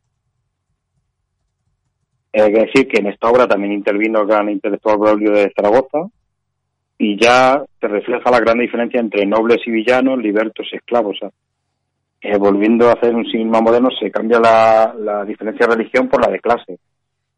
Hay que decir que antes los arrianos eran todos godos y entonces cuando legislabas para arrianos se sabía que legislaba para el pueblo visigodo. Mira, esto cuando estabas contando eh, lo que hace este compendio es una especie como la que sería la constitución del Reino Unido. Es decir, el Reino Unido, eh, a diferencia de, pues, por ejemplo, de España o Francia, eh, no tiene una sola, un solo escrito que sea la constitución, sino que tiene un compendio de, leyes. Pues estos son, es decir, todos los, todos los estatutos que se aprueban en el Parlamento son, una, son ya ley y por tanto están dentro de la Constitución y además cuando no han sido de, la Constitución, o sea, de perdón, del Parlamento, han sido dictados por los reyes. Es decir, se junta todo el toda la disposición legal que se ha juntado, que se ha creado, va a parar. Todo lo que sería esa especie como de constitución. Pues en este caso lo que hace Recesvinto es algo muy parecido, es une todo el derecho, sí de acuerdo que hay algunas leyes que derogan otras, pero lo principal lo que hace es un compendio, une todo el derecho en uno. Sí, pero a lo mejor la imagen más clásica de constitución que tenemos es como de una carta fundacional, sí. eh, pues nada, y algún algunos de los preceptos pues van a intentar digo lo de intentar quitar poder a, los a los más estratos más de la sociedad. Lo que sí que consigue es despojar de privilegios a los condes palatinos, que por así decirlo era la persona encargada de no del palacio sino de la corte, que eran y que Chintalpinto había convertido en verdaderos pretorianos. O sea que otra obra más del abuelo. Los obispos ganaban terreno en el mundo civil, volviendo a ganar antiguas prerrogativas como en el tema de control de impuestos, nombramiento de alto funcionariado. Y hay que decir que ya en este octavo concilio se, utiliza el código de red. Se, ve reflejado aunque luego se promulgue después. Y nada, sobre el código de regimiento, decir que se siguió aplicando esta legislación durante toda la Edad Media y que sería la base del corpus legislativo llamado Fuero Juzgo que se promulgaría bajo el reinado del rey Fernando III, que ya hicimos un programa. Y como legislación supletoria llegaría hasta el siglo XIX, en que habla de la importancia que tuvo este código. Exactamente. Y nada, pues en los últimos años de su reinado podemos destacar alguna campaña de castigo contra los actores cántabros vascones, que vemos que eran algo reacios a pagar impuestos. y, y nada, pues como tú has reseñado bien, ya eh, se, va perdiendo el poder real en favor del poder de los nobles y obispos. Tanto es así que al final de su reinado los, propios obispos hablan de que en el reino hay una confusión babilónica. Y nada, pues Recendimiento le encontrará la muerte en su retiro estival, que estaba en Gérticos, en, la, en Valladolid. Que ya no se llama así. Ya no se llama así, ahora se llama Bamba. Y nada, decir que era una zona muy querida por los visigodos, la zona de Valladolid, Valencia, Soria, Zaragoza. Y allí estaban reunidos, porque ya debería estar muy malito el rey, los duques de las seis provincias, para acordar su sucesor. Y el hijo de, de Chitambito no pudo dejar el trono a un hijo, puesto que en ese mismo paraje fue elegido Bamba como nuevo, como nuevo rey de la, de la España visigoda. Y de ahí que la ciudad de, de Jerticos ahora sea Guamba, debido a su coronación un pueblo con W de localidad de, toda España. Hay que decir también que para la mayor parte de la gente, eh, sobre todo si han visitado el Museo Arqueológico Nacional, aquí en Madrid, habrá visto eh, una parte del tesoro de, de Guarrazar, del que ya hablaremos, eh, habrá visto una cosa que se llama la corona de Recesvinto. Es una... la gente se imagina una corona una corona de, de ponerse en la cabeza como la que se ponen, se ponen los reyes y, es la, y se llama así porque en el texto que aparece aparece Recesvintus Rex Offeret. Pero a pesar de que se llama corona y mucha gente se piensa que es una corona, no es tal. Es más bien una lámpara votiva. Es, eh, es un regalo que hacía el monarca a la iglesia como demostración de fe y que se colgaba. Y por eso queda colgado con la cruz.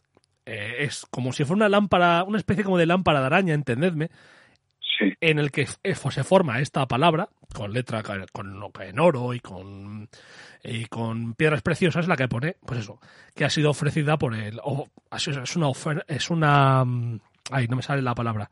Una ofrenda una ofrenda del rey Recesvinto pero es eso, no es una corona como tal, que la gente se piensa que es una corona que se ponía en la cabeza como tal. No, era una especie como de lámpara.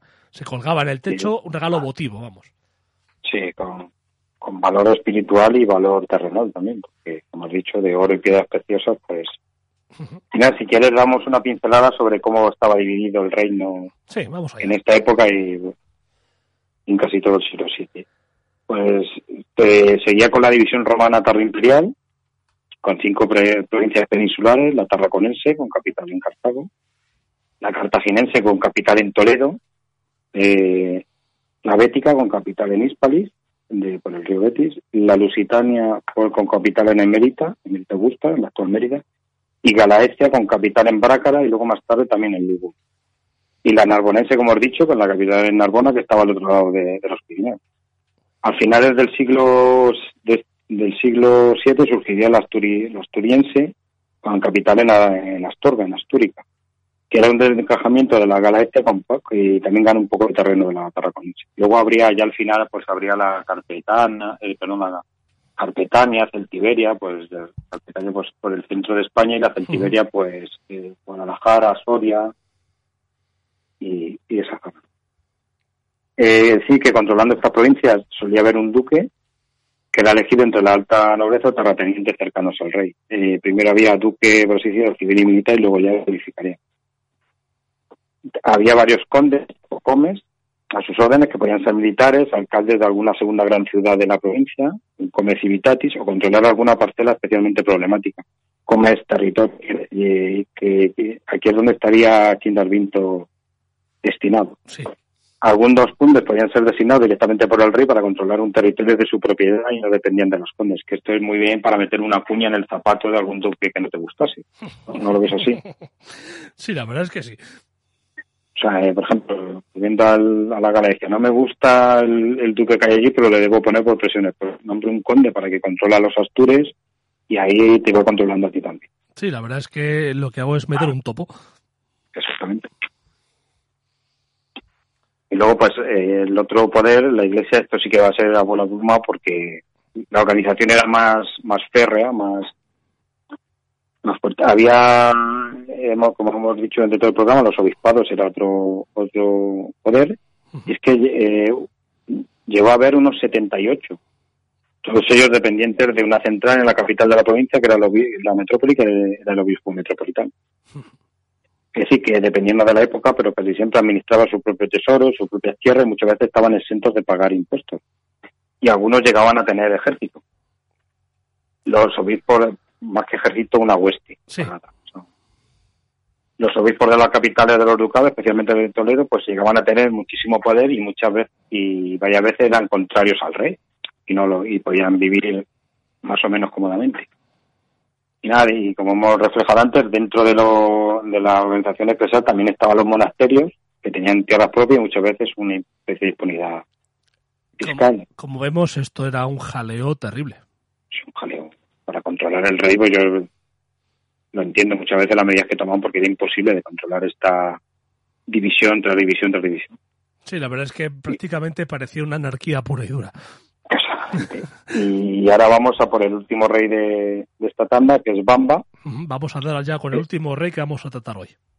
Sí, eh, que nació sobre el 620, era de un clon godo de bastante pedigrí, puesto que encontramos su presencia en el 655 como componente del oficio palatino, como he dicho antes, que era estaba reservado a la élite. Y en el décimo concilio de Toledo presenta el testamento del obispo Martín de Braga, lo que nos indica que sería conde de, de, o duque de la provincia lusitana. Sí, porque es la que le pertenecía. Exactamente. Otro, da, otro dato de su, de su preeminencia social sería que estaba en Gérticos cuando Recibinto estaba agonizando. Y allí solo estaban los duques. O sea que claramente era, eh, era duque de, de, la Lusitania en aquel momento. Mmm, me jugaría las manos derecha que como Recervinto no había dejado descendencia, pues el cambio de ley en la sucesión realizó que los duques fueran como lobos allí, a, como hemos dicho antes, en la sangre. Sí, sí, no necesitaron... sabían que estaba enfermo, sabía que le quedaban poco y tuvo que ser aquello una llegada de buitres, pero vamos, terrible. Pues como eso lo confirmaría que no necesitaron estar en Toledo para elegir sucesor, directamente allí lo decidieron. Eh, eh, se deduce que Bamba fue elegido por todos los duques, para ponerle como una especie de hombre de paja. Al principio se negó a ocupar el trono, pero luego accedió. No sabemos si es verdad o leyenda. Me parece a mí que sería más bien llegando a leyenda, porque la, si te negabas sabías que si decías que no, esto es como deberle un favor a la mafia. Bueno, y aquí también reseñar que pasó un poco en menor medida como con Chingasvinto, que Chingasvinto, perdón, que los que creyeron que sería un pelele pues se equivocaron, porque demostró una energía impropia para un hombre que también era mayor, porque ya tenía 50 años. ¿no? no llegaba al límite de Chindalvinto, pero sí ya era ya era talludito. Bueno, pues fue elegido en, en Bamba de, de, aquel entonces, el 1 de septiembre, y ese mismo día, ese mismo hoy, perdón, el 19, sería coronado por el obispo Quirico, por el metropolitano de Toledo y parece que ya se deja esta ceremonia como definitiva, ya el poder eclesial coronando al poder terrenal. Decimos que parece porque ya se, se quedaría en, en, la Alta Edad Media española, uh -huh. cristiana. Eh, pues nada, una vez coronado disfruta de las mieles del éxito y en la primavera siguiente debe poner rumbo al norte para parar a los vascones. Qué raro. Que eh, ese Ebro medio. Y eh, aquí ya sí que creemos que estaban pagados por Tarraco y Narbona para desestabilizar al, al reino como has dicho, pues a río revuelto ganancia de pescado. Eso está claro. Hay que decir que ese mismo año el conde de Nimes, Hilderico, y un obispo de la Narbonense con ejércitos francos se rebelan contra Bamba. Pero eh, recordemos que los francos eh, anhelaban esta provincia desde, desde la batalla de, de en el 507, en el que, bueno, hacemos un poco de, supongo que habrán oído el primer programa, pierden toda, toda la Galia menos esa parte. El rey manda a un duque, a Paulo, a reprimir el alzamiento, pero en un buen giro argumental, Paulo se pone al frente de los rebeldes y se proclama rey. Eso sí que es una tradición en toda regla, ¿eh? Sí, sí, sí, no, eso es inexplicable. Paulo no encuentra apoyos al, al sur del río Ebro y para ello propone un acuerdo de paz que la Tarraconense y, y Narbonense estuvieran bajo el control de Paulo, pero bajo su misión real. O sea, ya sí que directamente crear un, un, un virreinato. Sí, eso es. Bamban acepta el trato. Es que es lógico. exactamente. Bamban acepta el trato, lógicamente, cruza los Pirineos y venta a los rebeldes. Y así encontramos a las pocas semanas a Paulo atrincherando, atrincherado en Nimes y se rinde. Hay que decir que las, las, los cabecillas de esta revuelta fueron decaudados, o sea, la tonsura, pero no entraron en el monasterio, directamente fueron a la mazmorra. Y sus bienes serían confiscados que pasarían a manos de nobles cercanos al rey de, ¿Ves como, como decíamos antes que no era tan malo? ¿Veis? Como decíamos que te hicieron la tonsura y te mandaron a un monasterio, no era tan malo. Pues sí, y hay que decir que, que la narbonense, cuando decimos eh, la narbonense se revela, pues no, eran todos los nobles, había nobles que estarían... Sí, una parte que sí, una parte que no, pero digamos que fue la que dio guerra en ese momento. Así. Y bueno, para evitar más episodios como este, Bamba, Bamba manda publicar una ley que disponía que en caso de invasión o rebelión podía reclutar a todos los hombres libres del reino, obispo y alta nobleza incluidos, con sus huestes si las tenía.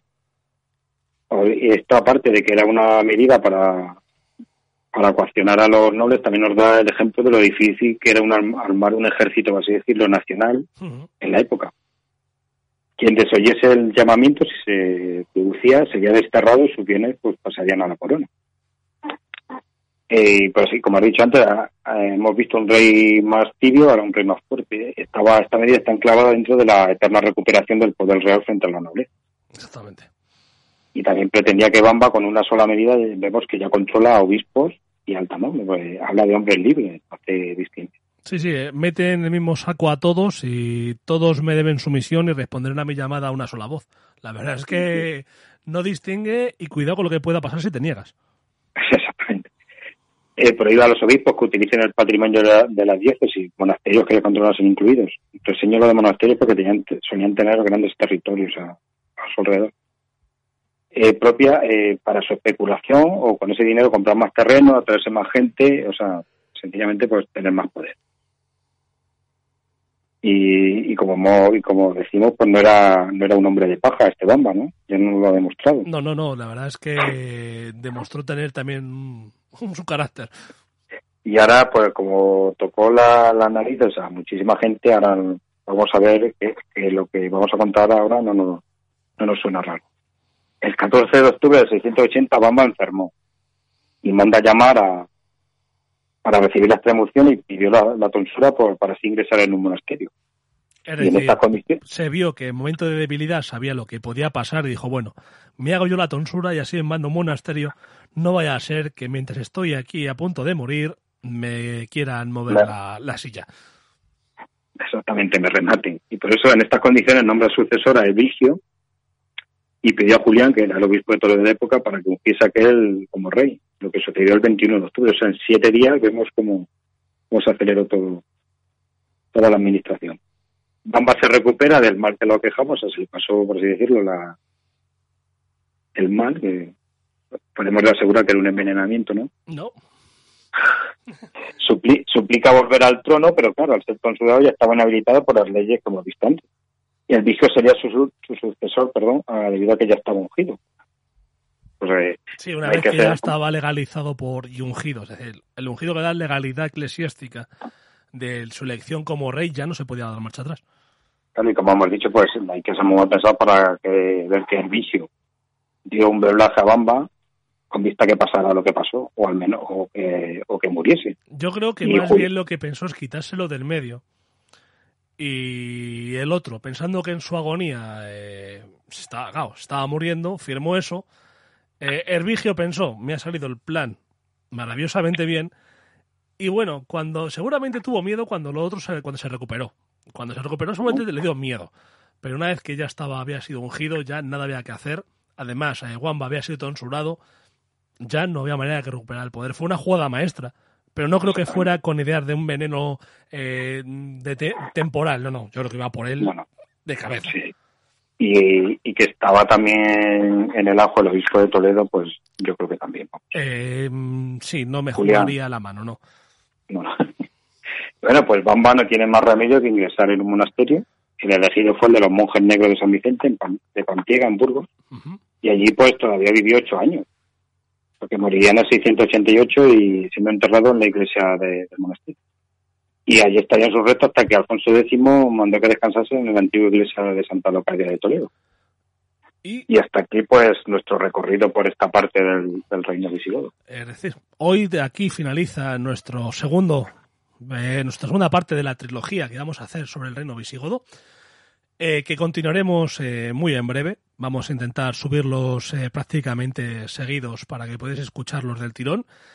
Y como siempre, Andrés, un placer enorme y muchísimas gracias por, por todo este conocimiento que se te nota que te gusta. Eh, del mundo visigodo, del mundo de la Edad Media, se nota que te gusta. Y muchísimas, muchísimas gracias. Y bueno, y también darle las gracias a, tu familia por permitir este secuestro dentro del confinamiento. Sí, bueno, vamos, se hace más llevadero estudiando, leyendo historia y preparando todo. que, viendo el periódico y leyendo, viendo el telediario, ¿no? estoy ya de, perdón por la, estoy ya de ver vídeos de gente pasándoselo bien en casa. Sí, la verdad es que llega un momento en que satura y cansa. Sí, pero también es lógico, ya llevamos mucho tiempo. Lleva, y lo que nos queda, por cierto, que parece ser que lo que nos queda. Andrés, que muchísimas gracias, eh, que quedamos a la espera para continuar con la historia, que cuando terminemos con, el reino visigodo eh, seguiremos eh, por las zonas de, Asturias, seguiremos por, por, el reino de Asturias. Sí, bueno, desvelamos si quieres los planes, es acabar con el reino visigodo y luego pues dedicar un par de programas al reino de Asturias y obviamente pues también dedicárselo porque vamos a hablar solo de un, como hemos hecho aquí, de la parte sin hablar. De la otra. Y otro programa, y otro programa el, o programas al Emirato Andalusí. Claro, hay que hablar lógicamente de, como siempre vamos a hablar de la historia de, de, la península, no a decir de historia de España, porque si no luego la gente se raga las vestiduras. Eh, hablaremos de la historia de, de la península, de la historia de España, y lógicamente en aquel momento había dos partes, una cristiana y una católica, una, una otra católica, no, una cristiana y otra musulmana, y lógicamente, pues para no mezclarnos y volvernos locos, vamos a hacer una parte a la cristiana y dedicaremos otros programas directamente a la musulmana, aunque hagamos referencia la una a la otra en, en diferentes partes. Sí, pero es que si no, hay si no es una locura. Eh, y es verdad, porque si no hablamos de, por ejemplo, estamos hablando de Alfonso II, de, de Gisán, y no hacemos sentido. Mejor así, hacemos una breve referencia y ya está. Yo creo que sí. Pues Andrés, otra vez, muchísimas, muchísimas gracias a ti. Bien, eh, a todos vosotros, eh, muchas gracias por, por estar al otro lado. Muchas gracias, repito, a todos aquellos que hacéis nuestro encierro eh, más llevadero. Muchas gracias a fuertes grupos de seguridad del Estado, personal médico, personal sanitario, gente de, de, reparto de alimentos, supermercados, cajeras, reponedores, eh, gasolineras, eh, recogida de, basura, transporte de, de, pasajeros, mercancías, a todos, a todos, a todos. Muchísimas, muchísimas gracias. Al resto, eh, deciros que, que, bueno, intentad llevarlo lo más llevadero posible. Intentad que, que no nos toque la moral más de lo necesario. Eh, como siempre, un abrazo enorme a todos aquellos que por desgracia hayan perdido a alguien por culpa de este de este maldito, de este puto bicho. Eh, y Y un abrazo también a todos los que tienen a alguien en los hospitales, que yo digo que por experiencia propia puedo decir que tranquilos, que de este que de esto también se sale. Aunque siempre nos bombardean con las noticias malas, quedémonos también con las buenas, que creo recordar que somos el país del segundo, el segundo país del mundo que más personas han recuperado. Bueno, quedaos en casa y, y nosotros seguiremos ofreciendo más programas. Así que, como siempre, un último consejo. Sed buenos y hasta el próximo programa.